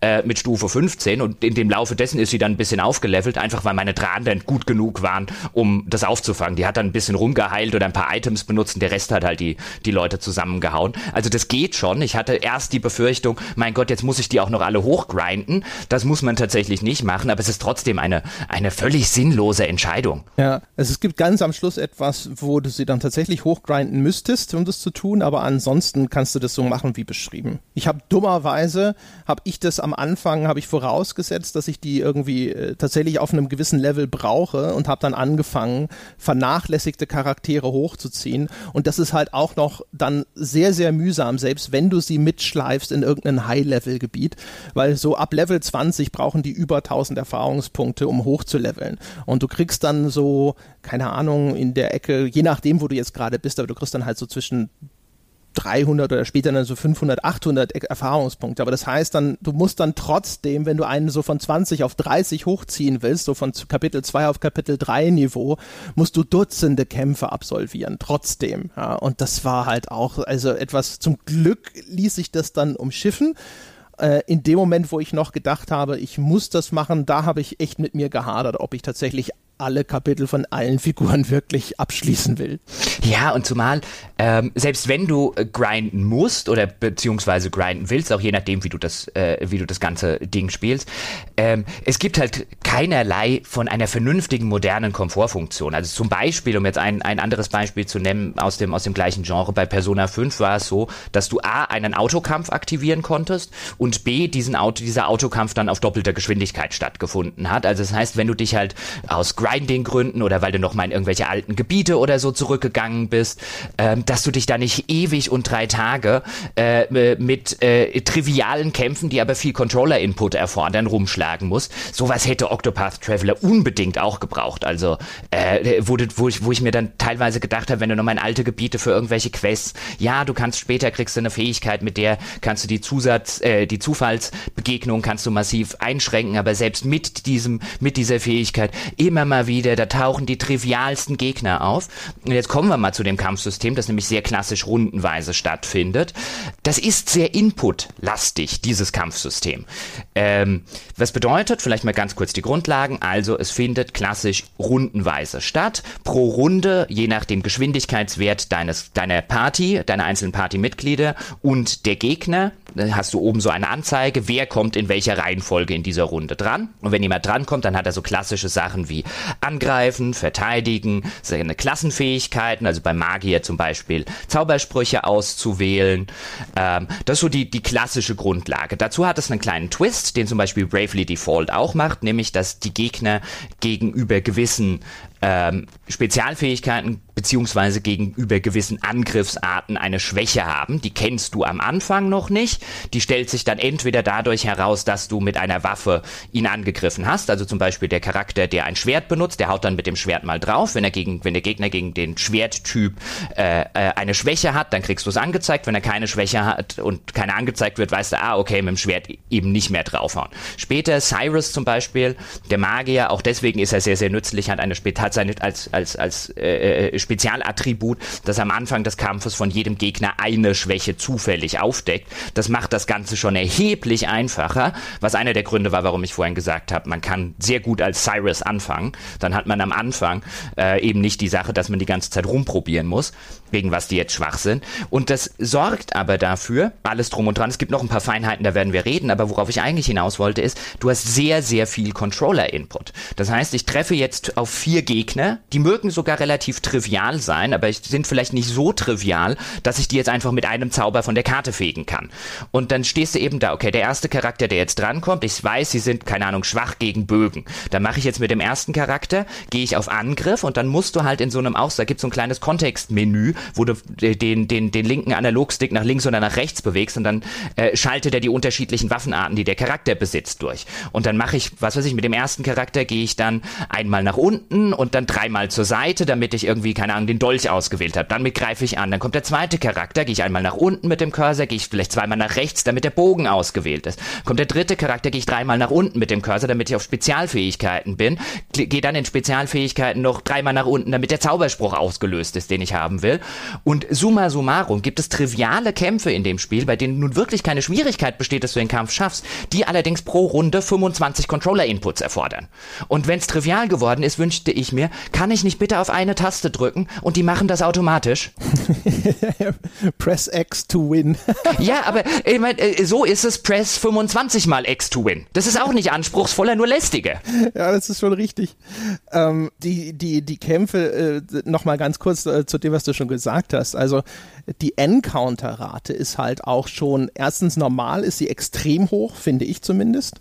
Und selbst wenn du diese Spezialfähigkeit ausrüstest, die die Encounter-Rate um 50 Prozent heruntersetzt, ja, ähm, ich weiß gar nicht, aber gefühlt alle 30 Sekunden oder sowas hast du dann trotzdem einen Gegner, in den du reinläufst. Also du kannst hinterher, glaub, äh, selbst mit dieser Fähigkeit, nicht ein Gebiet durchqueren, ohne dass nicht mindestens drei Kämpfe oder sowas auftreten. Kommt drauf an, wie groß. Genau, kommt drauf an, wie groß das Gebiet ist. Also es senkt das Ganze schon spürbar, ähm, aber auch gerade in der Zeit, wenn du in einem neuen Gebiet bist und ja schon auch ein bisschen quasi organisch auf dem Weg zu deinem Questziel leveln willst und dann halt bei dem bei der 17. Gegnerhorde spätestens äh, alle Schwächen und alles aufgedeckt hat und es ist nicht mehr schwierig, die die werden auch nicht einen einzigen Schadenspunkt machen, aber ich brauche echt sehr sehr viele Inputs. Das ist so ein bisschen, weißt du, wenn du ich, das ist so ein grundsätzliches strukturelles Problem von dem System, was sie haben und auch Persona 5 hatte ja ein ähnliches System, wo du wo jeder Gegner gegen irgendwas schwach war und du musstest erstmal rausfinden rausfinden, was die Schwäche war und das ging meistens durch so ein Trial-and-Error-Prinzip. Dann hast du halt, jede Figur hat unterschiedliche Elemente gehabt, da hast du die unterschiedlichen Elemente ausprobiert. Irgendwann wusstest du Bescheid, okay, die zwei gegen das, die zwei gegen jenes. Aber die Geschwindigkeit, mit der das in dem Spiel ging, auch ohne den, das ganze äh, beschleunigte Auto-Combat, ist halt nicht vergleichbar mit, mit Octopath Traveler. Und das ist halt auch so eine Sache. Die ersten 10, 20 Stunden hat mir das nicht viel ausgemacht. Aber nach 40 Stunden habe ich wirklich bei jedem Zufallskampf gedacht, ich will nicht mehr. Ich habe keine Lust mehr. Ich habe keine Lust mehr auf diese, diese monotone, sturzlangweilige Arbeit der 20 Controller-Inputs, die ich jetzt brauche, um diese Gegner, die mir kein Haar krümmen können, platt zu kriegen. Äh, ich habe das dann hinterher tatsächlich auch so gemacht, dass ich dann immer die Fliehen-Option genutzt habe. Also man kann auch der Party dann befehlen zu fliehen und wenn du dann relativ High-Level bist, klappt es auch immer. Aber selbst das, das verkürzt es natürlich nochmal deutlich, aber es ist halt trotzdem extrem lästig, weil dann du läufst rum, dann kommt die Überblendung, ah, ein Encounter findet statt, also ein Kampf findet statt, ja, dann siehst du, wie die die Truppenstellung nehmen, dann kannst du auf Fliehen auswählen, dann ein, zwei Sekunden, in denen deine Party versucht zu fliehen, es hat geklappt, Überblendung zurück zur Landkarte. Also selbst das ist ein Vorgang, der weil du dann ja auch einfach gar keine Lust mehr hast, ja, dich mit diesem Ding auseinanderzusetzen, super lästig ist. Ja, oder du machst halt die, die, die Cyrus-Variante, die dann darin besteht, triviale Gegner, ähm, äh, äh, warten, bis Cyrus drankommt. Also dann hat halt alles davor äh, äh, äh, defended, dann kommt vielleicht irgendwie noch das Monster dran, weil Cyrus nicht unbedingt der schnellste ist, bis ich ihn dann später mal als Dieb umgeschult habe. Ähm, das heißt nicht der schnellste ist dann irgendeinen einen Bombenzauber ausgepackt und das ganze Schlachtfeld geröstet, aber selbst das dauert ein ganzes Weilchen. Und wenn das halt nicht geht, weil der eine Zauber halt nicht ausreicht, äh, wenn die Gegner halbwegs auf deinem Level sind, aber trotzdem keine Gefahr darstellen, dann going through the motions. Und wenn das dann noch zwei oder drei Runden dauert, von denen du trotzdem weißt, dass hier nichts, aber auch gar nichts anbrennen wird in dem Kampf, aber ich dann am Ende irgendwie 50 Controller-Inputs gemacht habe, werd ich wahnsinnig. Ja, aber reden wir mal über die, die goldenen Jahre mit dem Kampfsystem, weil ich finde, am Anfang zum Beispiel macht es echt Spaß. Du hast ja schon gesagt, es gibt dann da oben eine Anzeige der Reihenfolge, in der die einzelnen Figuren inklusive Gegner an die Reihe kommen und es gibt auch noch eine Anzeige für die darauf folgende Runde. Das ist äh, durchaus interessant und auch auch wertvoll, weil du dann nämlich auch planen kannst, so nach dem Motto, hey, äh, kann ich jetzt sozusagen mir noch einen Angriff aufsparen, weil meine Figur in der nächsten Runde noch rechtzeitig an die Reihe kommt oder nicht. Das heißt, diese Vorausplanbarkeit, die das System auch in die nächste Runde hineinliefert, ist ziemlich cool. Dann hast du auch schon gesagt, äh, jeder Gegner hat diese bestimmten Schwachpunkte und jeder Gegner hat eine Art Schild und nur Angriffe auf diese Schwachpunkte reduzieren dieses Schild. Da steht dann eine Zahl, ne, fünf oder vier oder acht oder sonst irgendwas und sobald er eben acht Treffer, wenn da eine acht steht, ähm, auf diese Schwachpunkte, also mit Bogen oder mit Blitzmagie oder sonst irgendwas kassiert hat, dann ist der Gegner gebrochen und dann wird er aus dieser Liste komplett entfernt. Das heißt also, wenn er in dieser Runde noch drangekommen wäre und in der nächsten Runde noch drangekommen wäre, dann kommt er jetzt sozusagen diese und nächste Runde nicht mehr an die Reihe. Und das ist ein sehr, sehr interessantes System, weil du dadurch teilweise sehr interessante Abwägungsentscheidungen treffen kannst. Ne? Also wie du es schon beschrieben hast, ist, ähm, die Figuren sammeln sogenannte Boost Points, von denen sie jede Runde erstmal einen dazu bekommen. Und du kannst dann eben über diese Boost Points den normalen Angriff, zum Beispiel, wenn du drei Boost Points hast, kannst du den viermal ausführen. Einmal ist umsonst und dann einen Boost Point für jeden weiteren Angriff. Und äh, wenn dein, jetzt im Falle von Olbrich, der sein Schwert dabei hat und sowas und der Gegner ist sensibel, was Schwertangriffe angeht, dann kannst du dich halt entscheiden. So, hey, ich könnte jetzt ihn viermal zuschlagen lassen, dann ist der gebrochen und dann macht der nichts mehr, sozusagen bis zur übernächsten Runde. Aber vielleicht möchte ich einen der besonders starken Kriegerangriffe ausführen. Für die brauche ich dann vier Boost Points, um diesen Angriff auszulösen. Also sozusagen die, die Max-Boost-Variante. Äh, äh und dann möchte ich mir die aufsparen und dann musst du gucken, kann ich den Gegner vielleicht mit anderen Charakteren brechen, damit er nicht mehr an die Reihe kommt oder kassiere ich einfach die Angriffe des Gegners in dieser Runde in der Hoffnung, dass ich dann in der nächsten Runde diesen starken Angriff fahren kann. Umgekehrt, sobald er gebrochen ist, nimmt er viel mehr Schaden. Das heißt, du willst ihn eigentlich immer gebrochen haben, wenn du so einen richtig starken Angriff ausführst, den du nur selten machen kannst, um den Schaden zu maximieren, den du in dem Moment machen kannst. Und dieses Hin und Her abwägen in dem System, fand ich, ist zumindest am Anfang, wenn wenn die Gegner auch noch eine Herausforderung äh, darstellen, ist extrem spannend gewesen. Soweit die Theorie beziehungsweise der Anfang. Ich würde jetzt sagen, bis etwa zur Mitte des Spiels äh, würde ich dir und hätte ich dir komplett zugestimmt. Deswegen habe ich ja eingangs schon äh, mal gesagt, nach 20 Stunden hätte ich das Spiel erheblich anders bewertet als nach 40. Bis dahin etwa trägt das Kampfsystem und dann leidet es unter dem ja, unter dem typischen klassischen Fehler, wo viele Kampfsysteme gerade in Rollenspielen gerne mal drunter leiden, dass es eben, man hat durchgeblickt, wie es funktioniert, man hat auch so die kleinen Kniffe rausgefunden, weil deswegen habe ich zum Beispiel eingangs gesagt, dass die Händlerin äh, beziehungsweise die Händlerklasse eine sehr, sehr mächtige ist. Denn wenn du die mit dem Dieb zum Beispiel äh, kombinierst, was ich gemacht habe, der Dieb hat einen sehr hohen Geschwindigkeitswert, der kommt sehr, sehr früh dran. Und der Händler wiederum, der kann anderen Figuren Boost Points schenken.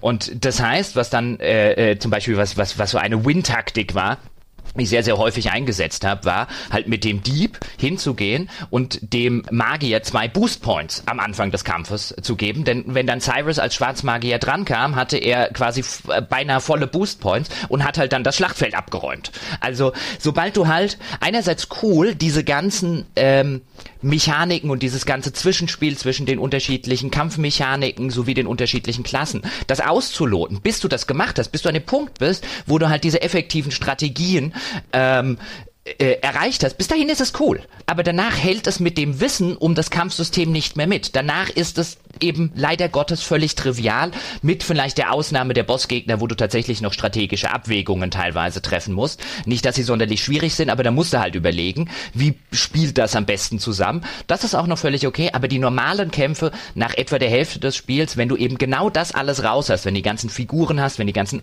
äh, äh, zweiten Klassen eingesammelt hast, wenn das alles passiert ist, dann hält halt leider Gottes der Content beziehungsweise die Gegner, die halten nicht mehr mit. Ja, genau. Es gibt diesen Begriff, ähm, was Game Design angeht, das äh, Burden of Optimal Gameplay, ähm, das so ein bisschen darum kreist, dass äh, wenn solche dominanten äh, Strategien sich entwickeln lassen, wo der Spieler hinterher weiß, wenn ich diese eine Strategie immer wieder fahre, auch wenn es das Spiel sehr monoton macht, ist das der optimale Weg, dieses Spiel zu spielen.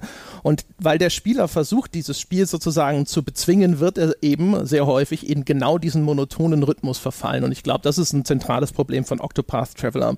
Man entwickelt dann hinterher sehr, sehr starke, dominante Strategien und es gibt für dich überhaupt keinen Grund davon abzuweichen. Das heißt, alles, was du vorher noch gemacht hast, wo du vielleicht hier experimentiert hast, ausprobiert hast, unterschiedliche Strategien angewandt hast und so, das entfällt dann hinterher, weil du dir, du sitzt dann da und denkst dir so, warum soll ich denn? Ja, ähm, ich weiß, dass das hier optimal ist. Also genau solche Strategien, wie du sie beschrieben hast. Das habe ich zum Beispiel, ich habe das mit der Händlerin auch immer so gemacht. Sobald du erkennst, wie wertvoll diese Boost Points sind, die eine extrem zentrale Rolle in diesem Kampf spielen, ist klar, dass diese Fähigkeit, Boost Points zu verschenken, sehr, sehr wichtig ist. Du kannst ja dann sogar eine Händlerin mitnehmen und einen Charakter, der Händler als Zweitklasse hast. Das heißt, du dann zwei Charaktere, die Boost Points den anderen beiden zuschustern können, theoretisch.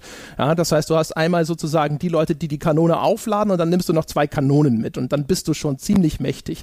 Die Dieb-Klasse kann auch noch FP-Punkte teilen und über einen speziellen Angriff ihre eigenen FP-Punkte, ohne dass sie äh, Ressourcen verbrauchen. Also es gibt für alles auch so kauf- oder findbare Ressourcen, die solche Sachen aufladen, ähm, äh, die ihre eigenen FP-Punkte wieder aufladen. Das heißt, mit dem Dieb hast du auch noch jemanden, der so ein äh, FP-Punkte ist quasi Mana, das brauchst du für diese Spezialangriffe dann noch. Warum heißen die im Deutschen? Ich habe es auf Englisch gespielt, da heißen sie SP für Spell Points. Nehme ich jetzt an, warum heißen die FP? Ich glaube Fertigkeitspunkte. Ah, okay. Ja, und ähm, das heißt, du hast dann so einen, einen äh, mehr oder weniger endlosen FP-Lieferanten noch mit dabei. Und dann hat, das wird sich, das konkrete Setup wird sich vielleicht minimal unterscheiden, aber meines ist deinem sehr, sehr ähnlich. Ich hatte halt auch immer Cyrus, der als Magier auch dann äh, Zaubersprüche hat, die eben zweimal hintereinander zum Beispiel mit Blitz oder Eis oder sonst was angreifen. Wenn du einen Gegner hast, der darauf sensibel reagiert sozusagen, dann hast du da schon mal so ein Double Whammy, was du immer ausführen kannst. Den hast du immer dabei. Den lädst du schön auf mit Boost Points. Du guckst, dass der Gegner eben gebrochen ist, dass der möglichst empfänglich ist, auch diesen Schaden anzunehmen und dann lässt du ihn halt ordentlich austeilen.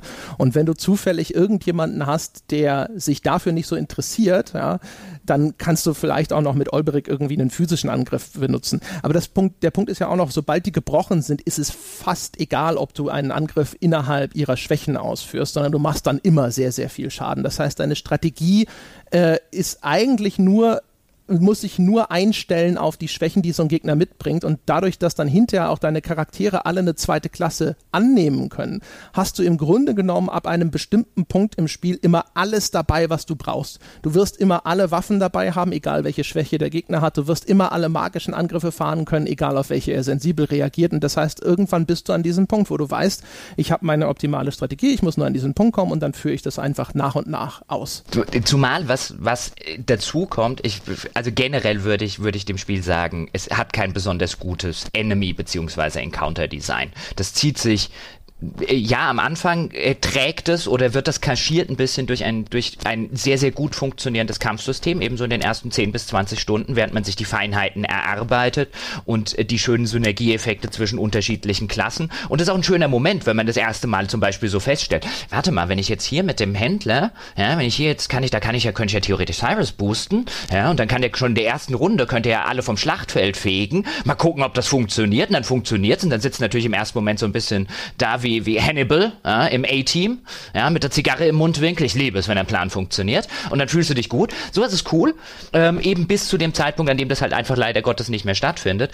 Ähm, aber es gibt auch letztlich, es gibt auch bei den, bei den, bei den Zufallsbegegnungen, also bei den normalen äh, ähm, Gegnern in der Oberwelt äh, oder, oder in den Dungeons, die haben zu wenig drauf. Die haben auch zu wenig unterschiedliche Dinge drauf. Die haben zu wenig Spezialfähigkeiten drauf, die dir wirklich in irgendeiner Form mal ein bisschen das Leben Leben schwierig machen können. Statuseffekte, sowas zum Beispiel wird von dem Spiel viel, viel, viel zu selten genutzt, um irgendwie Schwierigkeiten zu erzeugen.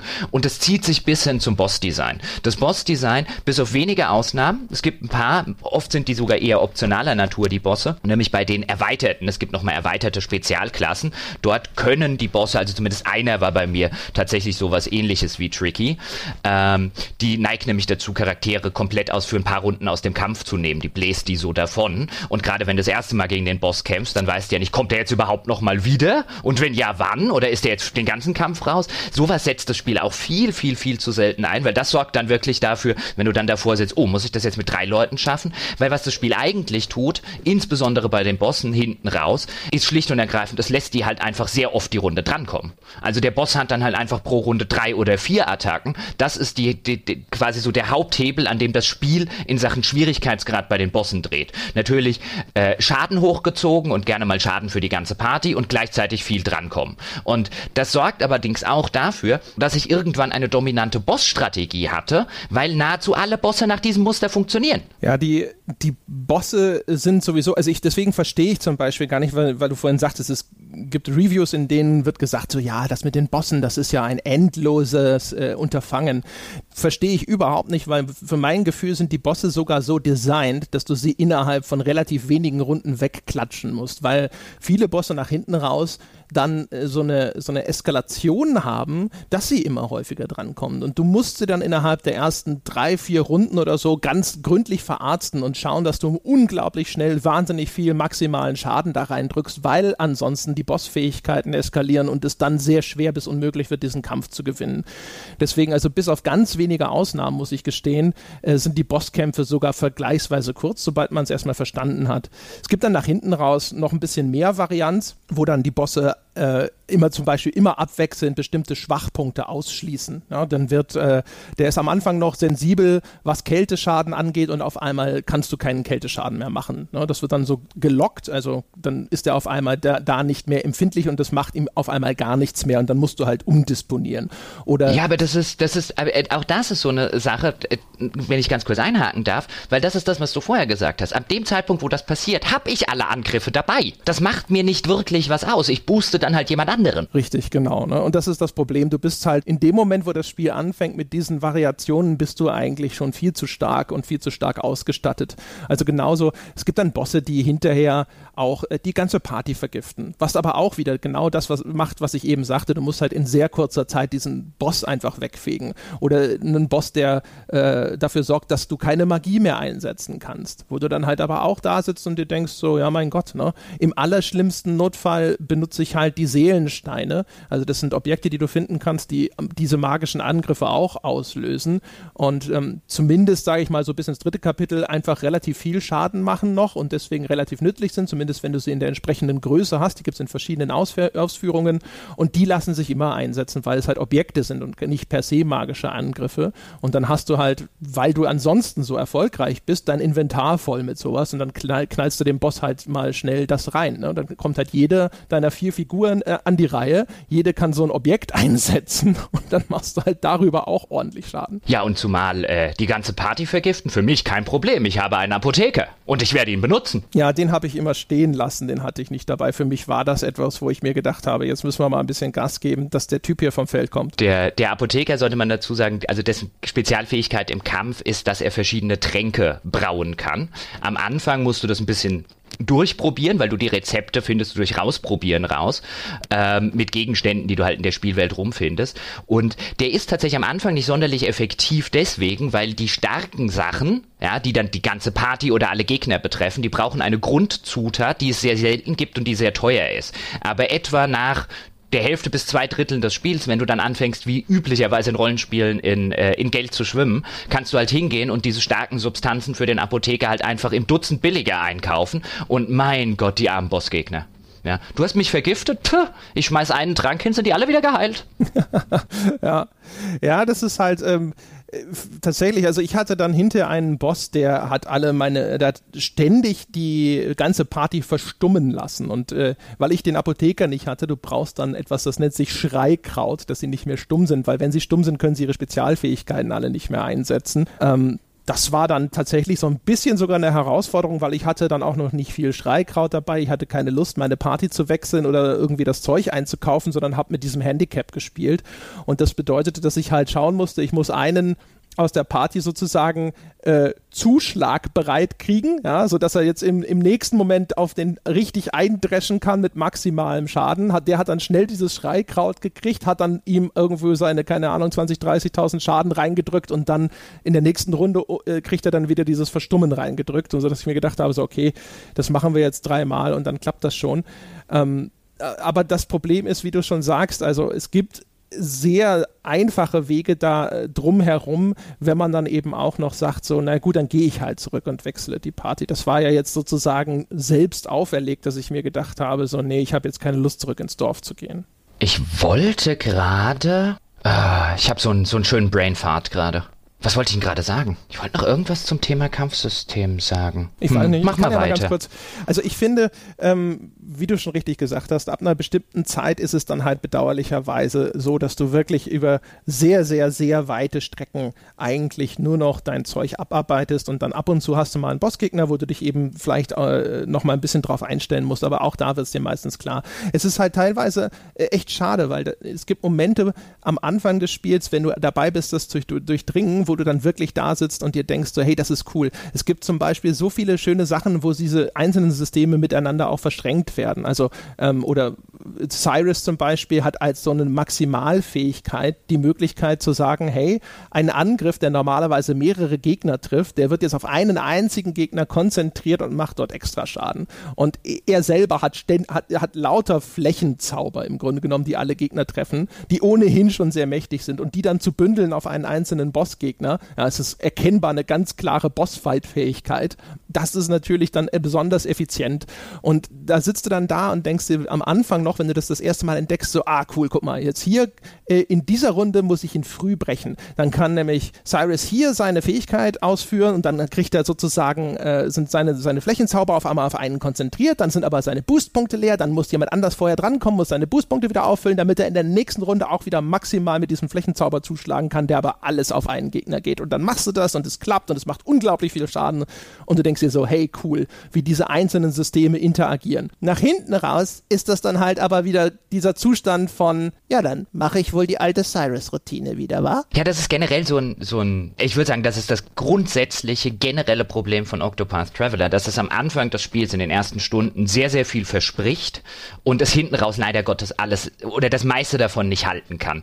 Das äh, ist sowohl auf narrativer Ebene das Problem, als auch jetzt auf, auf Gameplay und kampfmechanischer Ebene, dass eigentlich ein cooles Konzept dahinter steht, das äh, bei dem nach, nach etwa der Hälfte des Spiels einfach die Ausführung weit, weit hinterher hinkt hinter den Möglichkeiten. Also was ich schade finde bei Octopath Traveler ist wirklich das, das hinten raus völlig verschenkte Potenzial. Du hast ein eigentlich sehr cooles Kampfsystem, aus dem du zu wenig machst. Du hast eigentlich einen sehr interessanten narrativen Ansatz, aus dem du letztlich zu wenig machst, wenn du da eine Geschichte draus spinnen würdest, die irgendwann organisch in irgendeiner Form zusammenläuft und du hast sozusagen erlebt, wo die ganzen Figuren herkommen und äh, daraus eine Geschichte spinnst und strickst, wo die dann zu einer Party zusammenwachsen gegen irgendwie eine übergeordnete Bedrohung, auf die ich ja die ganze Zeit gewartet habe.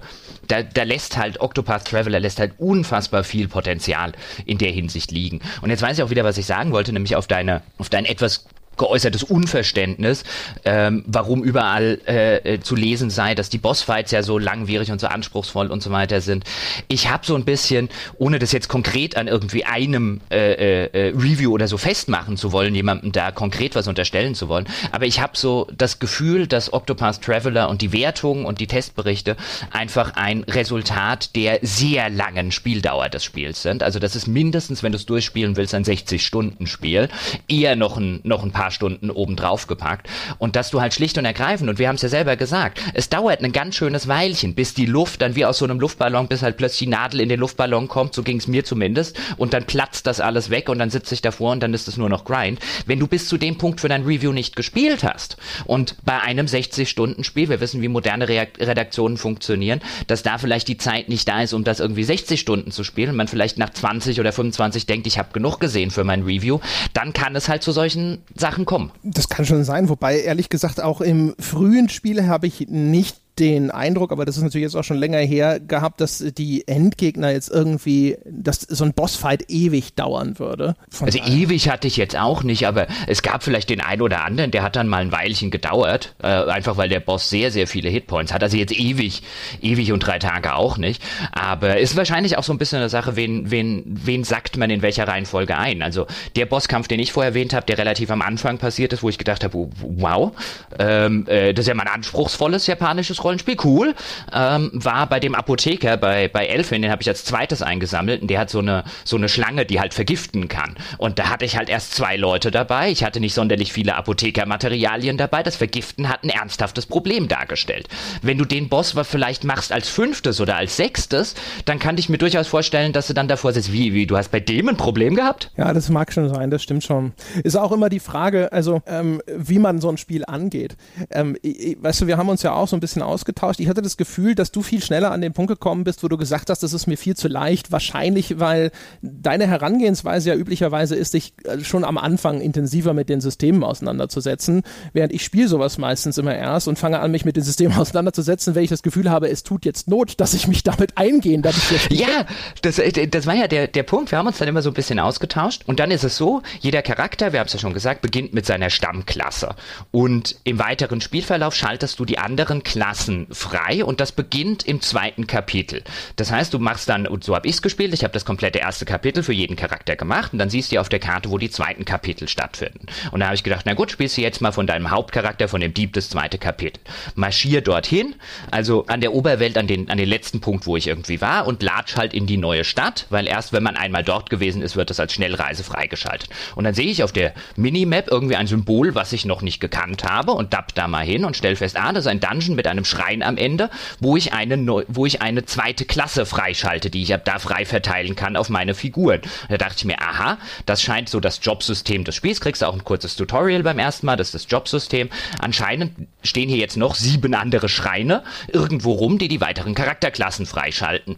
Ähm, und dann kann man halt auch ihre Fähigkeiten äh, erlernen und die dann miteinander kombinieren. Und da habe ich mir gedacht, aha, und da das bei Therion hier jetzt äh, auf dem Weg in die nächste Stadt passiert ist, gucke ich mal, ob das Spiel auch da ähm, seine, seine sehr formelhaften Aufbau beibehält. Und natürlich, auf jedem Weg zur zweiten Stadt, in einem Gebiet, das du, das du dann durchnatscht, gibt es einen solchen Schrein. Also habe ich, bevor ich das zweite Kapitel angefangen habe, so richtig zu spielen, habe ich mir erstmal alle acht Charakterklassen zusammengeholt, was dann offensichtlich, weil du gesagt hast, ach, ach ja, das gibt's da in jedem Gebiet, ich habe erst irgendwie drei gefunden oder so, ähm, hatte ich dann, war ich dann wahrscheinlich an irgendwie dem Punkt, wo für mich schon das zweite Kapitel erheblich einfacher war, weil ich hatte alle Klassen. Ja, das war ja vor allem äh, ich habe gesagt so, ja, diese Schreine sind überall versteckt, aber ich habe jetzt keine Lust, über die Karte zu laufen und die zu suchen, auch wegen dieser Random Encounter. Und du so, ja, aber die sind doch alle auf der Karte eingezeichnet. Ich so, was, die sind doch nicht auf der Karte eingezeichnet? Und er so, ja, auf der Minimap. Und die Minimap, die hatte ich ausgeblendet, weil ich mir gedacht habe, so, ich brauche die Minimap nicht, also kann ich sie auch ausblenden. Ja? Das ist ein Tastendruck und dann so, ach, ach, auf der Minimap werden sie angezeigt, wenn sie in der Nähe sind oh, vielleicht sollte ich diese Minimap doch wieder einblenden. Ne, nicht mal, wenn sie in der Nähe sind. Also wenn du in das Gebiet reingehst, wird halt dieses Schrein-Symbol ist dann auf der Minimap. Ja, ja da in die Richtung ist der, genau, in die Richtung ist der Schrein. Und weil ich halt, echt, ich habe halt wirklich gedacht, was ist das für ein Symbol? Weiß ich nicht. Mal hingehen, dann festgestellt, aha, das ist das. Mal gucken, ob es im anderen Gebiet auf dem Weg zum zweiten Kapitel auch so ist. Ist es im dritten, im vierten, im fünften? Alles klar, erstmal alle einsacken. Ja, genau. Ja, und das ist halt so ein Ding. Ich habe zum Beispiel, ähm, ich hatte eine Stelle, wo ich so ein bisschen hängen geblieben bin, am äh, dritten Kapitel Kapitel von Therion war das, der Endgegner, weil das der erste war, den ich halt nicht von Haus aus super schnell weggehauen habe. Und ich gedacht habe so, naja, ne, das geht schon, aber wir kommen langsam voran, ne, dann machen wir jetzt halt einfach gemütlich platt. Und das ist einer von denen, die dann auf einmal so, jetzt komme ich dreimal in Folge dran. Und so, hä, wieso kommst du auf einmal dreimal in Folge dran? Das hast du doch bisher nicht gemacht, ja. Und der hat mich dann ordentlich versohlt. Und das war dann tatsächlich so der erste Moment, wo ich anfangen musste, dann wirklich nochmal mich ernsthaft so äh, damit zu beschäftigen, beschäftigen, was sind denn überhaupt die Tempowerte von meinen Leuten? Ja, wann kommt denn jetzt irgendwie, wie kann ich es irgendwie herstellen, dass der Cyrus ein bisschen häufiger drankommt? Muss ich da mal diese, diese Items umverteilen? Ach, guck mal, ich habe auch schon lange die Ausrüstung nicht mehr aktualisiert, der könnte auch alle äh, schon wieder ein bisschen bessere Verteidigung haben. Und äh, äh guck mal, wenn wir jetzt hier nochmal die, Händ die Händlerklasse lieber an den und den geben, weil am Anfang bizarrerweise halt Cyrus hatte als Zweitklasse den Händler noch, weil ich halt irgendwie so, ja, der Magier, dann kann er hier auch noch mit Windmagie, dann hat er so fast alle magischen Klassen äh, unter einem Dach, ne? Das passte und das hat auch alles gut funktioniert und dann habe ich halt da gedacht, okay, das musst du umstellen, dann gibst du das jetzt halt hier Ophelia oder sowas, damit sie Boost Points verschenken kann und danach war das auch kein Problem mehr. Auch das ist, das ist auch so ein, so ein, so ein Moment, ähm, wo du auch denkst, eigentlich cooles System, denn wenn du diese, diese zweiten Klassen äh, freischaltest, dann kannst halt, wie gesagt, kannst, äh, die, die kannst du relativ frei verteilen. Da kannst du auch umswitchen, kannst halt sagen, nee, jetzt ist mal ganz kurz äh, der Apotheker auch noch der Händler oder jetzt mal ganz kurz der Dieb auch noch der Händler. Es kann halt immer nur einer gleichzeitig diese Klasse dann sozusagen ausgerüstet haben. Aber das kannst du relativ frei umswitchen. Und dann gibt es zusätzlich zu diesem Jobsystem gibt es auch Jobpunkte Punkte, die du im den Kämpfen sammelst. Und mit denen schaltest du halt in der Regel passive Spezialfähigkeiten noch innerhalb der Klassen äh, frei und die sind auch universell auf alle Klassen, sowohl auf die Stammklasse als auch auf die zweiten Klassen äh, und später dann auch auf die dritten Klassen, die noch dazukommen. Da gibt's noch vier Stück, die sind dann auch optionaler Natur mit optionalen Bossen. Ähm, die sind dann teils wirklich übermächtig, insbesondere im Falle von Cyrus. Und äh, dafür dienen die halt auch. Und das sorgt halt dafür, dass du eigentlich ein ganz cooles Mix-and-Match haben kannst. Weil ich dann zum Beispiel, mir ging's genauso, ich wollte, dass Cyrus früher drankommt, damit Cyrus hier mit seinen heftigen Elementarangriffen die Kämpfe schneller beendet. Also habe ich mir dann überlegt, hm, rüstest du mal Deep aus. Deep hat ja ein Passive, das den, den Speedwert um 50 erhöht. Ähm, äh, äh, skillst mal so lange oder investierst in Diebesfähigkeiten, die du zwar nie einsetzen willst, ja, aber bis du eben diesen, diesen, diesen passiven Bonus freigeschaltet hast, ähm, rüstest den aus und wechselst wieder zurück in eine andere Klasse. Ich hatte Cyrus zum Beispiel immer zum Kleriker gemacht, dann hatte er noch die, die Holy-Angriffe und er konnte halt nach den Kämpfen irgendwie die Leute heilen ähm, und hab den dadurch halt schneller gemacht. Und so diese Mix-and-Match-Sachen, die du dort, äh, die du dort machen kannst, die sind eigentlich relativ cool und das hat, macht auch Spaß, dann irgendwie rauszufinden, wie, wie optimiere ich das Ganze noch und wie finde ich ein paar optimale Strategien. Aber halt äh, äh, unterm Strich äh, äh, spiegelt das das Spiel in seinem Gegner- und Encounter-Design leider zu selten wider. Ich hatte zum Beispiel dann irgendwann, der, der Kleriker hat so eine Spezialfähigkeit, die du freischalten kannst, dass du ihn über den maximalen Hitpoint-Wert hinaus heilen kannst. Und irgendwann habe ich das meiner Stammparty, habe ich halt jedem mal ganz kurz Kleriker so richtig hochgelevelt, bis das halt kam. Und dann war ich im Bossfight ähm, äh, gelegentlich mal mit 9999 Hitpoints dagestanden. Ja. ja. Das ist nämlich, weil dann kommt nämlich die, die, die, die, der, der, das ist dann so ein bisschen Game-Breaking. Aber was du tatsächlich machen kannst, ist, ähm, du du bringst einen deiner Figuren, der diese Fähigkeit hat, im Bossfight, den bringst du, äh, den bringst du absichtlich oder lässt du absichtlich draufgehen und dann schmeißt du ihm, wenn er bewusstlos ist, schmeißt du ihm eins dieser äh, Wiederbelebungs-Items, nämlich in der großen Form, die gibt es in drei verschiedenen Formen, und dann wird er mit 9999 Hitpoints wiederbelebt. Und das machst du mit allen vier Figuren, dann sagst du viel Spaß, Boss. Ja, da gibt's äh, verschiedenste ganz coole Strategien, wo du halt äh, auch am Anfang denkst, so, yeah, das ist jetzt, äh, das ist cool, weil ich bin ja jetzt clever gewesen. Ne? Also auch, ich habe mal Cyrus äh, äh, ausgerüstet. Es gibt eine Möglichkeit, eine Hilfsfertigkeit, das sind diese Perks, die man sozusagen über die Jobs dazu bekommt. Und wenn man sie einmal äh, erlernt hat, diese Hilfsfertigkeiten, kann man sie dann unabhängig von dem Job immer dem Charakter zuordnen. Und dann habe ich halt Cyrus erstmal die Hälfte der benötigten Mana-Punkte erlassen, die er zum Ausführen seiner Zauber braucht. Dann hat er eine zweite bekommen, wo er automatisch auch noch quasi Mana regeneriert, sodass der dann hinterher, der hat pro Runde 10 regeneriert und musste aber nur noch 11 ausgeben, um seine damals stärksten Zauber auszuführen, ja, sodass ich effektiv für ihn überhaupt keine Mana-Kosten mehr hatte. Und wo ich mir natürlich auch gedacht habe, so, ich bin schon ziemlich cool. Ja, das ist eine geile Kombo.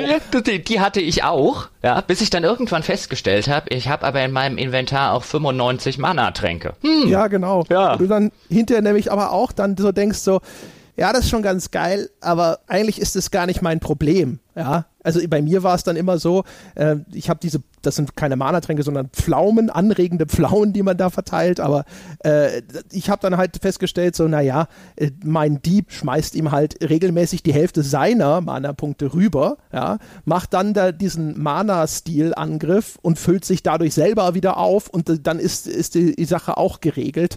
Und ich es, es, war halt irgendwie, es gibt einfach so viele Sachen, wo man das Gefühl hat, boah, dieses System lässt sich aushebeln. Es gibt ja zum Beispiel auch äh, den verbotenen Stab zum Beispiel. Es gibt so einige Waffen im Spiel, das sind die verbotenen Irgendwasse. Und der verbotene Stab zum Beispiel hat halt einen ultra krassen Bonus auf Elementarangriffe und macht aber dafür andere Sachen deutlich schwächer.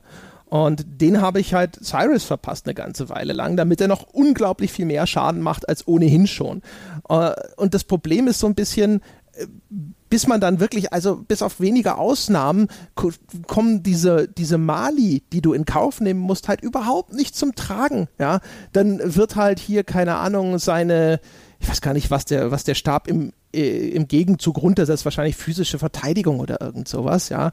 Und wo du dann so da sitzt und dir so denkst, ja, aber das ist alles eh kein Problem, ja. Den kann ich heilen, ich kann dem noch eine Zusatz-Perk äh, ausrüsten, wo er nochmal 500 Gesundheitspunkte dazu bekommt. Der kriegt dann halt nochmal die Rüstung Schniggedi-Schnupp angezogen.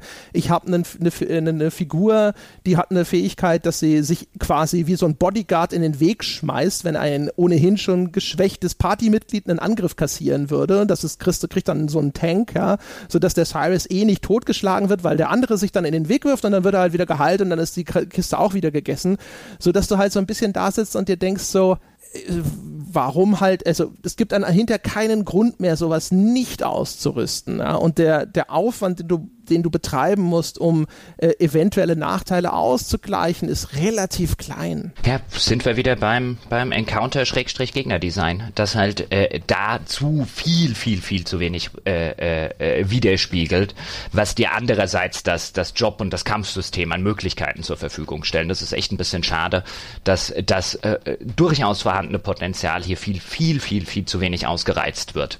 Denn ja, das sind ja, das sind ja so Sachen mit diesen, du nimmst ja immer gewisse Mali, wie du gesagt hast, auch bei diesen Abwägungsentscheidungen in Kauf, aber sie sind halt einfach spielerisch überhaupt nicht relevant. Ähm, es gibt zum Beispiel viel zu wenige Gegner, bei denen, wo du jetzt zum Beispiel sagen würdest, ab und zu läuft dir mal einer über den Weg. Die sind jetzt einfach mal für alle Angriffe von Cyrus nicht empfänglich. Ja, weil dann müsste ich plötzlich wieder hingehen und müsste mir plötzlich überlegen, ich habe zum Beispiel diese ganzen physischen Spezialangriffe, die es ja auch gibt, ja, also mit dem Schwert achtmal zuhauen auf alle Gegner und so weiter. Ich habe die so gut wie nie benutzt, weil du musst sie so gut wie nie benutzen, weil nahezu alles ist auf irgendeine Art und Weise ähm, für Cyrus anfällig und äh, äh dann bombt der sich halt äh, durch 99 Prozent des Spiels. Du dir gesagt hast, da hätte man viel mehr mit, mit den Schwächen und so weiter, hätte man viel äh, äh, cleverer arbeiten müssen, auch was die normalen Encounter, nicht nur die Boss-Encounter angeht. Ähm, da ist es halt, da ist halt zu viel von der Stange dann runter designt. Ja, sie haben auch erstaunlich viele Angriffe, die gerade dieses System, dass der Gegner gebrochen wird, äh, relativ einfach machen, weil, wie, wie, du schon sagtest, du hast erstens äh, häufig Gegner, die ohnehin schon eine Schwäche haben, um magische Angriffe von Cyrus zu kassieren. Und wenn das dann mal nicht der Fall ist, dann haben sie gerne eine Schwäche zum Beispiel gegen sowas wie Pfeile. Und dann hast du diese Jägerfähigkeit mit dem Pfeilhagel, wo du locker fünf, sechs Schildpunkte mit runterziehen kannst. Und es ist dann auch egal, wie viel Schaden sowas macht. Auch bei diesem verbotenen Stab zum Beispiel, der macht dann vielleicht null Schaden, aber er muss keinen Schaden machen, um so einen Schildpunkt abzuziehen. Ob der Gegner dann nur fünf äh, Gesundheitspunkte einbüßt, ist egal, solange ich ihn dann für eine Runde komplett aus dem Verkehr ziehen kann, wo er dann richtig Schaden reingedrückt bekommt. Ach ja, ach ja. Jetzt weiß ich aber wieder, es ist ein paar Tage her, seit ich aufgehört habe, äh, es zu spielen. Also nicht mal irgendwie Rage Quit, sondern einfach, ich war, ich war komplett ermüdet äh, von diesem Burnout. Spiel. Ja, ich war geburnoutet. Und äh, ich habe es noch nicht mehr exzessiv gespielt. Also vielleicht könnte jetzt der ein oder andere ja denken, ja, ja, der Jochen wieder, der hat an, an zwei Tagen hat er 25 Stunden runtergerobbt, ja, muss er sich nicht wundern. Ich habe das wirklich über einen Zeitraum von zwei Wochen jetzt gespielt. Ähm, nicht unbedingt täglich, aber schon relativ regelmäßig, halt gerne mal abends ähm, so dass der Burnout das noch nicht mal, dass ich es irgendwie viel zu intensiv gespielt habe, sondern dann wäre er wahrscheinlich früher gekommen. Also ich habe mir wird schon einen unterbewussten Grund gegeben haben, dass ich da nie so richtig, ja, wie, no, wie ich ja normalerweise drauf bin, ins, ins, ins Binge-Spielen reingeraten bin. Ich habe das auch hauptsächlich, also das ist halt auch immer das Schöne an der Switch, ne? Gehst abends ins Bett, nimmst die Switch mit und sowas, spielst das da noch so ein bisschen, zwei, drei Stunden. Äh, das waren auch so die idealen Dosierungen und ich glaube, das hat auch viel dazu beigetragen. Ich habe es ja schon gesagt, dass ich das Spiel tatsächlich so bis zum Ende durchaus so einfach so nett weitergespielt habe. Auch, wie gesagt, also eingedenk all dieser Kritikpunkte. Es gab ein paar Sachen, die waren für mich dann komplett erodiert. Also ich habe dann zum Beispiel die letzten Kapitel von ähm, Alfin zum Beispiel und dem Apotheker und so, weil die Story so schwatzhaft ist und äh, jeder auch erstmal noch Hallo und Guten Morgen und wie geht's denn und sonst was sagen muss, die habe ich alle weggedrückt und dann gibt es ein Journal, in dem man kurze Zusammenfassungen dieser Story-Häppchen nachlesen kann. Das heißt, diese äh, letzten Kapitel habe ich dann halt auf die Art konsumiert. Das hat ehrlich gesagt viel geholfen, weil nämlich diese langwierigen Cutscenes mit dem Geschwätz darin sind mir tierisch auf den Keks gegangen. Ähm, und das, das Gameplay war halt so, es gibt halt immer viel zu entdecken. Hier steht eine Schatzkiste rum, hier kann ich noch, wenn ich die Leute untersucht habe, ein verborgenes Objekt mitnehmen, hier gibt es einen NPC mit irgendeiner kleinen Nebenquest und so weiter. Das bringt nicht viel, aber man hat immer so ein bisschen das Gefühl, diese ohnehin so hübsche Spielwelt, da gibt es einfach viele Sachen, die man finden kann. Und das hat tatsächlich so bis zum Schluss dazu geführt, dass ich es nicht gehasst habe oder sowas. Aber am Anfang habe ich gedacht so, oh, wie cool und wie schön. Das Spiel hat mich auch genau in dem richtigen äh, Zustand sozusagen erwischt, dass ich mal wieder Lust hatte, so ein japanisches Rollenspiel zu spielen. Hatte das schon lange, hatte ich nicht mehr ein Spiel dieser Bauart gespielt, hatte richtig Lust darauf. Das hat sicherlich auch dazu beigetragen, dass ich da nicht so schnell rausgegangen bin wie du.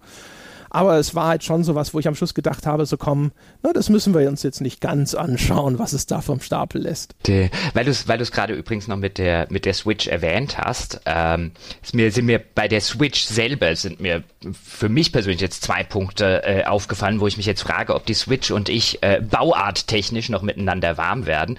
Nämlich erstens, es kann auch ein Problem von Octopath Traveler sein, also dann an dieser Stelle vielleicht eine, äh, in, eine kleine Warnung an alle derjenigen, die insbesondere die Mobilspielfunktion der Switch nutzen. Ich habe jetzt da gesessen und ähm, habe das sehr häufig im Hof gespielt. Ich, wir haben so einen überdachten Hof, da ist auch sehr wenig Sonneneinstrahlung rein. Der ist insbesondere nachmittags bei der, bei der Bullenhitze, die hier herrscht, das ist mit der kühlste Teil des, äh, des ganzen Hauses. Ähm, und dort habe ich mich ja dann nachmittags oder gegen frühen Abend sehr gerne hingesetzt und habe Octopath Traveler gespielt. War schön kühl. Und wozu habe ich denn so eine Switch? Ist ja absolut ideal. Habe die dann einfach an eine Stromquelle äh, gehängt. Aber ich habe gesehen, selbst bei wenig Sonneneinstrahlung bei Octopath Traveler, erstens, ich habe obwohl ich an der Brightness der Konsole das entsprechend eingestellt habe. Ich habe in manchen Dungeons habe ich nur die Hälfte gesehen und da konnte ich mit Einstellungen machen, was ich wollte. Das war dann am Fernseher viel viel besser. Und was mir aufgefallen ist, die Switch hat da noch extrem hart gespiegelt also selbst ohne direkte Sonneneinwirkung, insbesondere eben bei der Farbpalette vielleicht oder bei dem vorher eingestellten Kontrast der Octopath hat. Also wenn ich mich, äh, ich musste mich sehr darauf konzentrieren, nicht selbst mein Spiegelbild anzugucken, sondern das Spiel zu spielen. Und als drittes, die Controller und ich, insbesondere die A-Taste und ich werden keine Freunde mehr. So nach ein paar Stunden Spielen tut mir der Daumen weh. Das ist, hatte, ja. ich, hatte ich noch nie. Das habe ich bei der Playstation nicht, bei dem Gamepad. Das habe ich beim, äh, bei, dem, bei dem Xbox Gamepad nicht, aber bei der A-Taste ähm, das ist mir damals schon bei, bei Xenoblade Chronicles 2 aufgefallen, wenn ich nach ein paar Stunden Switch spiele mit dem Switch-Controller oder auch bei dem Switch-Board, die Tasten sind, glaube ich, für mich zu nah beieinander. Durchaus möglich. Ich benutze die Switch ja in, zwar fast ausschließlich im Handheld-Modus, aber halt immer nur innerhalb der Wohnung oder ich nehme sie mit in den Urlaub und sitze dann in einem Hotelzimmer. Das heißt, draußen würde, würde fast behaupten, ich habe sie noch nie draußen benutzt. Also, ich kann mir gut äh, vorstellen, dass das problematisch ist. Also ich habe also ich habe es einfach äh, Interesse halber, wie gesagt, das mag ein Octopath-Problem sein. Ähm, Interesse halber, ich habe sie mit hinten im Garten, auch da ist äh, nicht direkte Sonneneinstrahlung überdacht, aber das ist natürlich deutlich heller und im Garten kannst du keine Switch spielen bei, bei äh, Sonnenlicht trotz, trotz Überdachung. Also da hätte ich einfach Octo bei Octopath Traveler nichts gesehen. Ja, wie gesagt, also kann ich jetzt nicht aus eigener Erfahrung was zu beitragen, aber ich kann es mir gut vorstellen. Ne? Also, also nur, so. nur, nur für die Leute, ja, das muss auch, meine Erfahrung muss auch nicht die von irgendwie anderen sein. Ich will jetzt nicht sagen, Switch Scheißkonsole, um Gottes Willen, nein. Ähm, aber wen es interessiert, vielleicht lieber irgendwie mal äh, äh, testweise sich irgendwo äh, kurz anschauen, bevor ihr denkt, äh, ich nehme das mit an den See oder mit ans Meer und äh, dattel das irgendwie meinen Sommerurlaub über lieber, ich würde erstmal angucken, ob ihr was seht bei Octopath. ja. Ja, wahrscheinlich gibt es auch so, also für das Spiegeln gibt es wahrscheinlich wieder irgendwelche Folien, die man draufkleben kann, wie bei vergangenen Handhelds auch, aber das mit der Helligkeit wird wahrscheinlich immer ein Problem bleiben. Die Tasten von der Switch mag ich persönlich sehr gerne, mag die Druckpunkte von den Tasten, aber ich kann durchaus verstehen, also dass das wahrscheinlich wird's halt, weil das schon alles sehr eng arrangiert ist, kann ich mir sehr gut vorstellen, dass manche Leute da äh, mit der Ergonomie Probleme haben. Ja, das ist also die äh, ähm, der, der, der Daumen. Ich habe übrigens auch ein Problem, aber das ist bestimmt meine eigene Schusseligkeit, aber dir ist es ja auch aufgefallen bei Octopath, denn wenn du die verschiedenen Waffen auswählst, dann machst du das halt, indem du den linken Analogstick nach links klickst oder nach rechts klickst, um dort so seitlich durchzuscrollen. Und mein Gott, ich habe immer falsch geklickt. Also ich habe irgendwann tatsächlich die altmodischen Steuertasten, also oben, links, unten, äh, die es ja auch auf dem Switch-Controller gibt, gemacht, weil ich immer, ich wollte nach links und bin nach unten. Ja, das ist mir auch häufig passiert. Das ist aber so, ich hab, hatte noch nie ein Problem mit den Analogsticks der Switch, im Gegenteil, fand die eigentlich immer sehr nett. Äh, und das ist ein Octopath-Problem für mich gewesen, dass das Menü da, also man kann ja abfangen sozusagen, so, oh, das ist jetzt so ein schräg, schräg nach unten, schräg rechts nach unten. Was meint der Spieler wohl? Und da kannst du ja bestimmte Toleranzen anlegen als Entwickler, äh, wann er das als links und als ein nach unten interpretiert. Und ich vermute einfach, dass sie das in dem Falle vielleicht ein bisschen zu sehr das nach unten favorisieren, wo sie das nach links favorisieren sollten. Aber gut, aber gut, du hast ja quasi deinen wertschätzenden Teil schon beinahe, beziehungsweise dein, dein, dein, dein Fazit eigentlich schon äh, vor einigen Minuten zum Besten gegeben. Du darfst natürlich nochmal, aber da gebe ich jetzt mal mein Fazit ab, denn es ist wirklich eins dieser Spiele, das kommt ja echt selten vor. Es kommt ja selten vor, dass man, dass man ein Spiel eine sehr lange Zeit mit hoher Freude spielt und dann äh, äh, irgendwie noch 10 oder in meinem Fall sogar fast 20 Stunden ähm, es relativ freudlos spielt und nur noch in der, ja, in der im Pflichtbewusstsein, ja, wir wollen ja eine Folge dazu machen und mein Gott, jetzt habe ich schon 20 Stunden reingesteckt, jetzt spielst du es auch durch, ja, Sunk Cost Fallacy, ja, der, der, der guten Zeit äh, äh, oder der schlechten Zeit noch gut hinterhergeworfen, wenn man so will. In den ersten 20 Stunden, also hätte man mich nach 20 Stunden gefragt, Jochen, du musst irgendwie eine Kaufempfehlung, eine Wertung abgeben. Ich hätte da wahrscheinlich eine 80 drunter geschrieben oder eine hohe 70 zumindest. Und ich hätte gesagt, für Fans von Oldschool-Rollenspielen eine klare Kaufempfehlung. Nach 40 Stunden muss ich ganz ehrlich sagen, ich finde es extrem aus den genannten Gründen. Letztlich als Gesamtpaket ist es ein extrem mittelmäßiges Spiel. Ich würde da maximal, maximal eine niedrige niedrige 6 davor schreiben. Und ich würde sagen, eine klare Kaufempfehlung ist es auf gar keinen Fall. Ich meine, bei Switch-Spielen ist es natürlich jetzt immer schwer zu sagen, warte einfach mal auf den nächsten Sale. Hahaha. Ha, ha. Aber es wäre definitiv kein Spiel, für das es sich lohnt, eine Switch zu kaufen, aus meiner Sicht.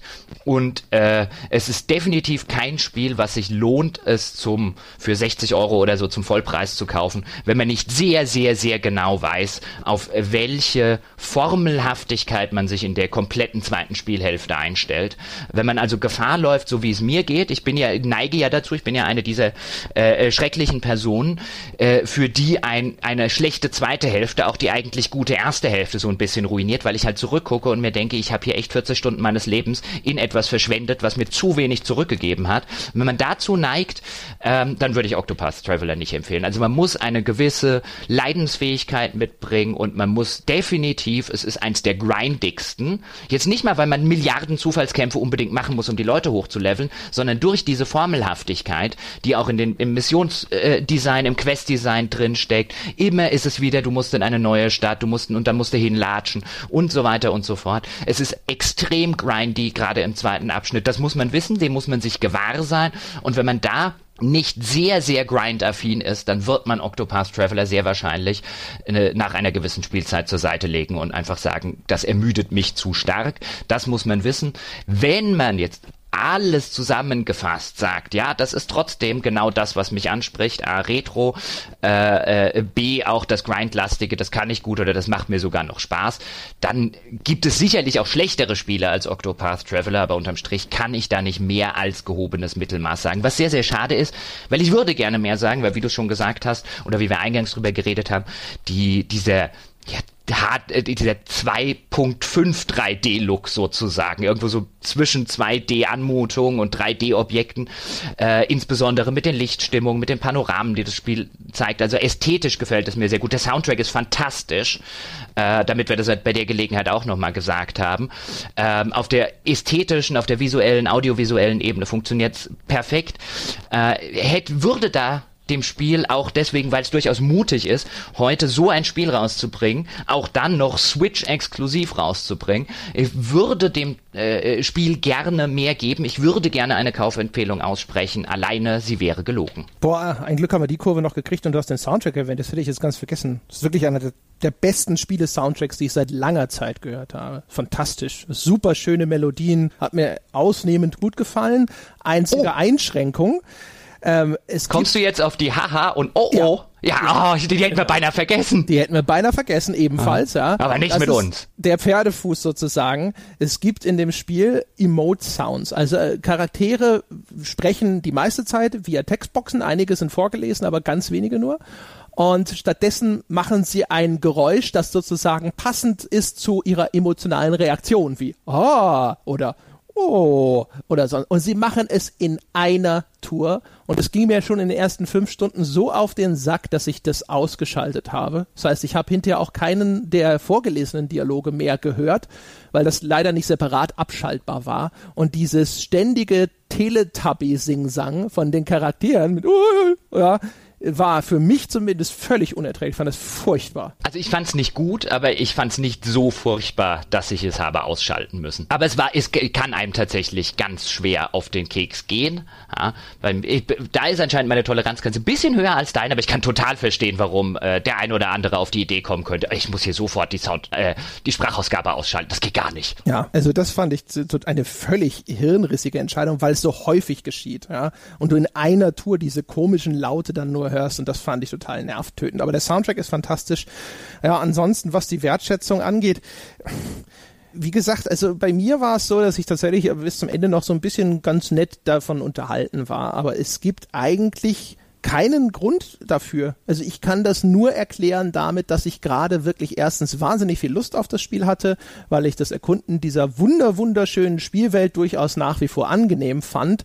Und der, der Gag an dem Ding ist eigentlich, es ist nicht dieses Spiel, das mit vollem Vorsatz deine Lebenszeit verschwendet und nicht respektiert, weil es ja ständig, kommen diese Story-Sequenzen, es hat ständig Missionchen, die weitergehen und so weiter. Es ist nicht so, dass es dich einfach nur in so einen Grind-Loop schmeißt, so nach dem Motto, hier, ja, mach mal fünf Level oben drauf, du Schwein, sondern da geht immer irgendwas weiter. Es ist nur so, nach einer Zeit, wenn du alles sozusagen auch in seiner, seiner Formelhaftigkeit durchschaut hast, ist es eine solche Monotonie und es ist super, super schade. Ich es ist auch noch so teilweise in seiner Anmutung fast schon wie für Kinder gemacht. Hast du nicht auch das Gefühl, dass es manchmal sogar so versucht, so wie, weißt du, wie diese amerikanischen Fernsehserien früher, wie Marshall Bravestar, wo am Schluss so eine Lektion fürs Leben rausgekommen ist, dass es so ein bisschen versucht zu predigen? Ja, ja, so ein, aber, aber ja, aber jetzt halt nicht ohne zu sagen, das ist jetzt eine Lektion fürs Leben. Also die, die, die, äh, die Parallele ist schon ganz gut. Ähm, Gerade, also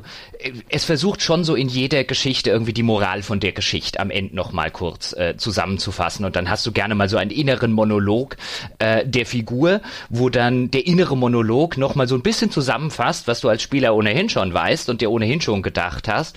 Ähm, und dann so ein bisschen die Moral von der Geschichte ist, es gibt immer immer irgendetwas, für das es sich zu kämpfen lohnt. Aber halt wirklich da, da, dadurch, dass es immer wieder, das hast du ja auch schon mal äh, im Rahmen dieses Podcasts gesagt, dass es immer und immer und immer und immer wieder iteriert wird, hat man schon so den Eindruck, äh, ja, da predigt jemand eine Moral von der Kanzel runter. Ja, und ich glaube halt, also äh, es wird Menschen geben, die dafür zumindest nicht so sensibel sind, die vielleicht so was Märchenbuchartiges vielleicht sogar in irgendeiner Form zu schätzen wissen, dass halt dann die Ophelia, die immer so hilfsbereit und liebenswert ist und immer wieder hilfsbereite, liebenswerte Dinge tut, tut in ihrer hilfsbereiten Liebenswürdigkeit, ja, äh, dass einem das vielleicht nicht dermaßen zum Hals raushängt, aber keine Ahnung. Also das, äh, ich jetzt, ich fange schon, muss schon wieder, man sieht es anfangen, hypothetische Menschen zu konstruieren, denen sowas gefallen könnte. Also es war nett. Ich finde, es ist am Anfang wirklich hervorragend. Es hätte so schön sein können, aber ich finde keinen sinnvollen Grund, das Spiel zu empfehlen. Ehrlich gesagt. Also in der Hinsicht unterm Strich muss ich abraten, schlicht und ergreifend. Du hast was sehr Schönes vorhin gerade noch gesagt, nämlich äh, du siehst irgendwie keinen Grund.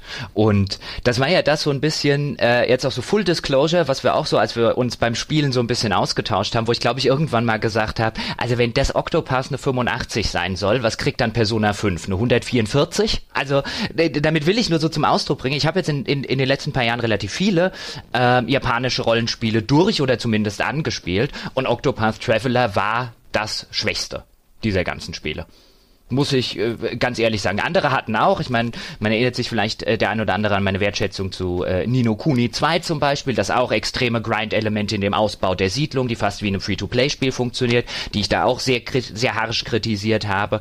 Äh, äh, Xenochronicle, äh, Xenoblade Chronicles 2, was ich irgendwann gerage-quittet habe. Aber unterm Strich ist Octopath das schwächste japanische Rollenspiel, was ich in den letzten Jahren gespielt habe. Ja, wie gesagt, also bei mir war es jetzt tatsächlich seit langer Zeit wieder mal eines der ersten.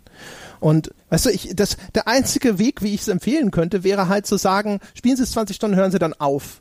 Aber was ist das für eine Empfehlung? Ja, keine, keine, also zumindest keine, bei der ich jetzt wahrscheinlich geneigt wäre, sofort in den Laden zu rennen, ja, und sagen, shut up and take my money. Ja. Ja, ja, und in dementsprechend, wie gesagt, ich bleibe wirklich traurig zurück, weil äh, was hätte man allein aus diesen acht unterschiedlichen Perspektiven alles machen können? Selbst wenn man sie nicht zu irgendeiner großen Gesamtgeschichte verknüpfen möchte, also auch schon während sie erzählt werden.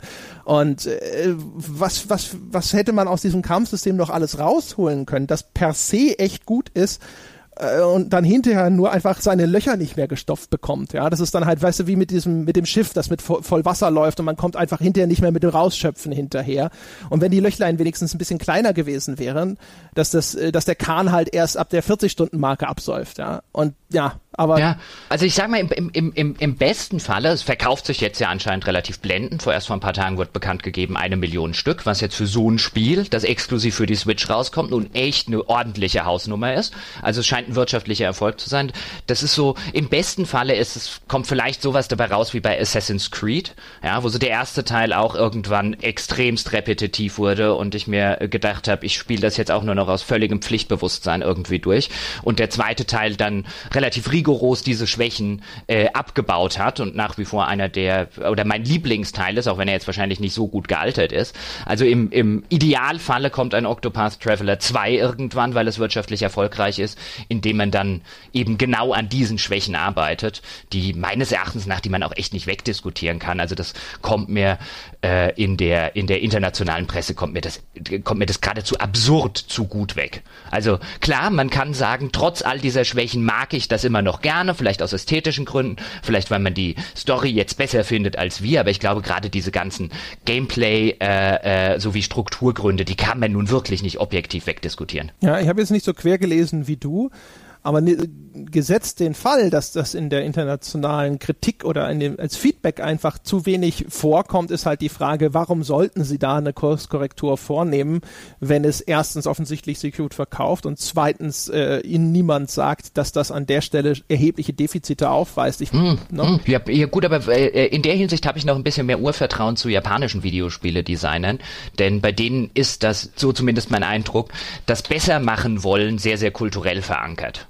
Also äh, siehst du ja auch, wie oft sich Final Fantasy zum Beispiel als Serie, wie oft die sich neu erfunden haben, dass eben nicht hingegangen wurde, okay, Final Fantasy VII, bestverkaufte Final Fantasy aller Zeiten, wir machen noch ein Final Fantasy VII, wir nennen es halt nur Final Fantasy VIII, sondern wo du gesehen hast, wie die sich im Laufe ihrer, ihrer Zeit ähm, immer mal wieder neu erfinden, immer mal wieder was Neues machen wollen, immer mal wieder auch was machen, wo du dir vielleicht nachher die Hände über dem Kopf zusammenschlägst und sagst, wie haben die denn jemals gedacht, dass das eine gute Idee war? Aber da mache ich mir weniger Sorgen. Wenn es jetzt ein amerikanisches Spiel wäre, wäre, würde ich eher denken, weil sie sind eher Marketing getrieben, habe ich den Eindruck. Würde mir in, in beiden Fällen keine Sorgen machen um den Willen der Verbesserung und Veränderung. Die Frage ist, ist ein Problembewusstsein da? Das ist halt die Frage, weil sie haben offensichtlich gedacht, dass das eine gute Idee ist, die Story so zu erzählen und ihr Spiel so zu strukturieren. Und äh, weiß ich nicht, keine Ahnung. Und ist, sag mal, Final Fantasy 8, ist das nicht nur ein Final Fantasy 7 in grün? In meiner mm. Erinnerung sind die sich sehr ähnlich gewesen. Irgendwie. Äh, mechanisch sehr, sehr viele Änderungen. Äh, äh nicht unbedingt gute. Also Final Fantasy VIII hatte zum Beispiel solche Späße wie wenn du gelevelt bist, war das echt eine dumme Idee. Ja, also das Spiel wird schwerer, wenn du je mehr du levelst. Äh, und die hatten auch diese tolle Sachen äh, mit Zaubern den Gegnern entziehen. Ähm, äh, äh, und dann konntest du die Zauber konntest du dann slotten. Ähm, und konntest sie benutzen, was aber dazu geführt hat, wenn du sie benutzt hast, hast du eine der Ladungen, und ich glaube, konntest bis 99 Ladungen, konntest du dann die Gegner entziehen, konntest du dann bei dir slotten, und wenn du den Zauber benutzt hast, dann ähm, hast du eine dieser Ladungen verloren und deine Stats gingen runter. Das hatte ein ganz seltsames System, das du zwar viel mit Zaubern hantiert hast, aber da gesessen hast und immer gedacht hast, boah, wenn ich den jetzt benutze, muss ich ja beim nächsten Gegner wieder den Zauber rausziehen. Das hat ja schon 20 Minuten gedauert, mir den Zauber auf 99 zusammenzuziehen. Also habe ich nie gezaubert. also sowas, mach, sowas machen die halt echt gerne in ihrer Reihe, wo du jetzt sagst, klar, so von der grundsätzlichen Anmutung und so weiter sieht es ein bisschen aus wie Final Fantasy VII in moderner, aber da sind gerade gameplay-technisch sind dort sehr, sehr viele unterschiedliche Sachen drin. Wo du jetzt einfach sagst, sie hätten, weißt du, Kampfsystem, Magiesystem, die hätten ja alles das, hätten die einfach übernehmen können in einen nächsten Teil, aber so operieren die halt nicht. In, in dem Fall wäre es besser gewesen. In meiner Erinnerung sind Final Fantasy VII und Final Fantasy VIII nur aufwendige Cutscene und dann gab es diese Guardian Forces. ja, die, die spielen sich tatsächlich unterschiedlich und mein Final Fantasy VIII ja, würde sich auch mal ein Altbier dazu lohnen, an dieser Stelle mal gesagt, nämlich einfach im Sinne von einem, das einzige Rollenspiel, das ich jetzt spontan kennen würde, in dem es eine dumme Idee ist, aufzuleveln. Ja, das ist eine ganz hervorragende Idee äh, für ein Altbier, für das der Robin von Hooked bestimmt Zeit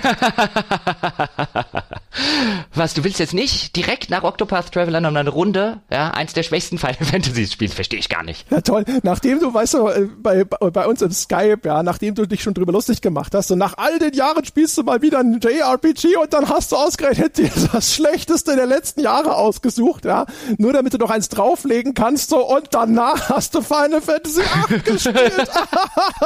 oh, wir müssen den Stange zuschalten, damit der Trottel sagt. Ja, wir brauchen so ein Soundboard, wo dann jeder einfach draufdrücken kann. So, das ist tatsächlich eine gute Idee. Ach hey, ja, meine Damen und Herren, in diesem Sinne, ja, das soll's gewesen sein für diese Woche und äh, wie immer natürlich, Sie sind ja keine Trottel, Sie sind klug und weltgewandt und Sie wissen bereits, was zu tun ist. Erstens auf iTunes vorbeischauen und diesem Podcast die verdiente 5-Sterne-Wertung angedeihen lassen. Dadurch bleiben wir in den iTunes-Charts sichtbar und können von neuen Menschen entdeckt werden, die dann alle viel glücklicher durchs Leben gehen können.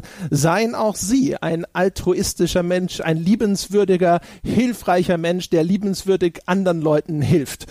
Ah, apropos liebenswürdig und hilfreich, hoho, ich eine brillante Überleitung zu unserer Möglichkeit, Bäcker zu werden. Schauen Sie vorbei unter gamespodcast.de slash Abo. Werden Sie Unterstützer des unabhängigen Journalismus und gönnen Sie sich all die wunderbaren Bonusinhalte, die jeden Monat hier hereintröpfeln. Außerdem können Sie nach wie vor auch über Patreon Bäcker werden. Das ist dann unter patreon.com slash auf ein Bier. Und wie immer, falls Sie entrüstet sind über diese Wertschätzung von Octopath Traveler oder wenn Sie noch Fragen haben oder wenn Sie mit Ihrer Switch im Garten noch nie ein Beleuchtungsproblem hatten und darüber endlich mal sprechen möchten, dann schauen Sie vorbei unter forum.gamespodcast.de, dem weltbesten Spieleforum TM und dort können Sie mit uns und anderen Menschen in respektvoller Atmosphäre über Spiele, diese Folge und Gott und die Welt diskutieren. Das soll's gewesen sein für diese Woche, meine Damen und Herren. Wir hören uns nächste Woche wieder. Bis dahin.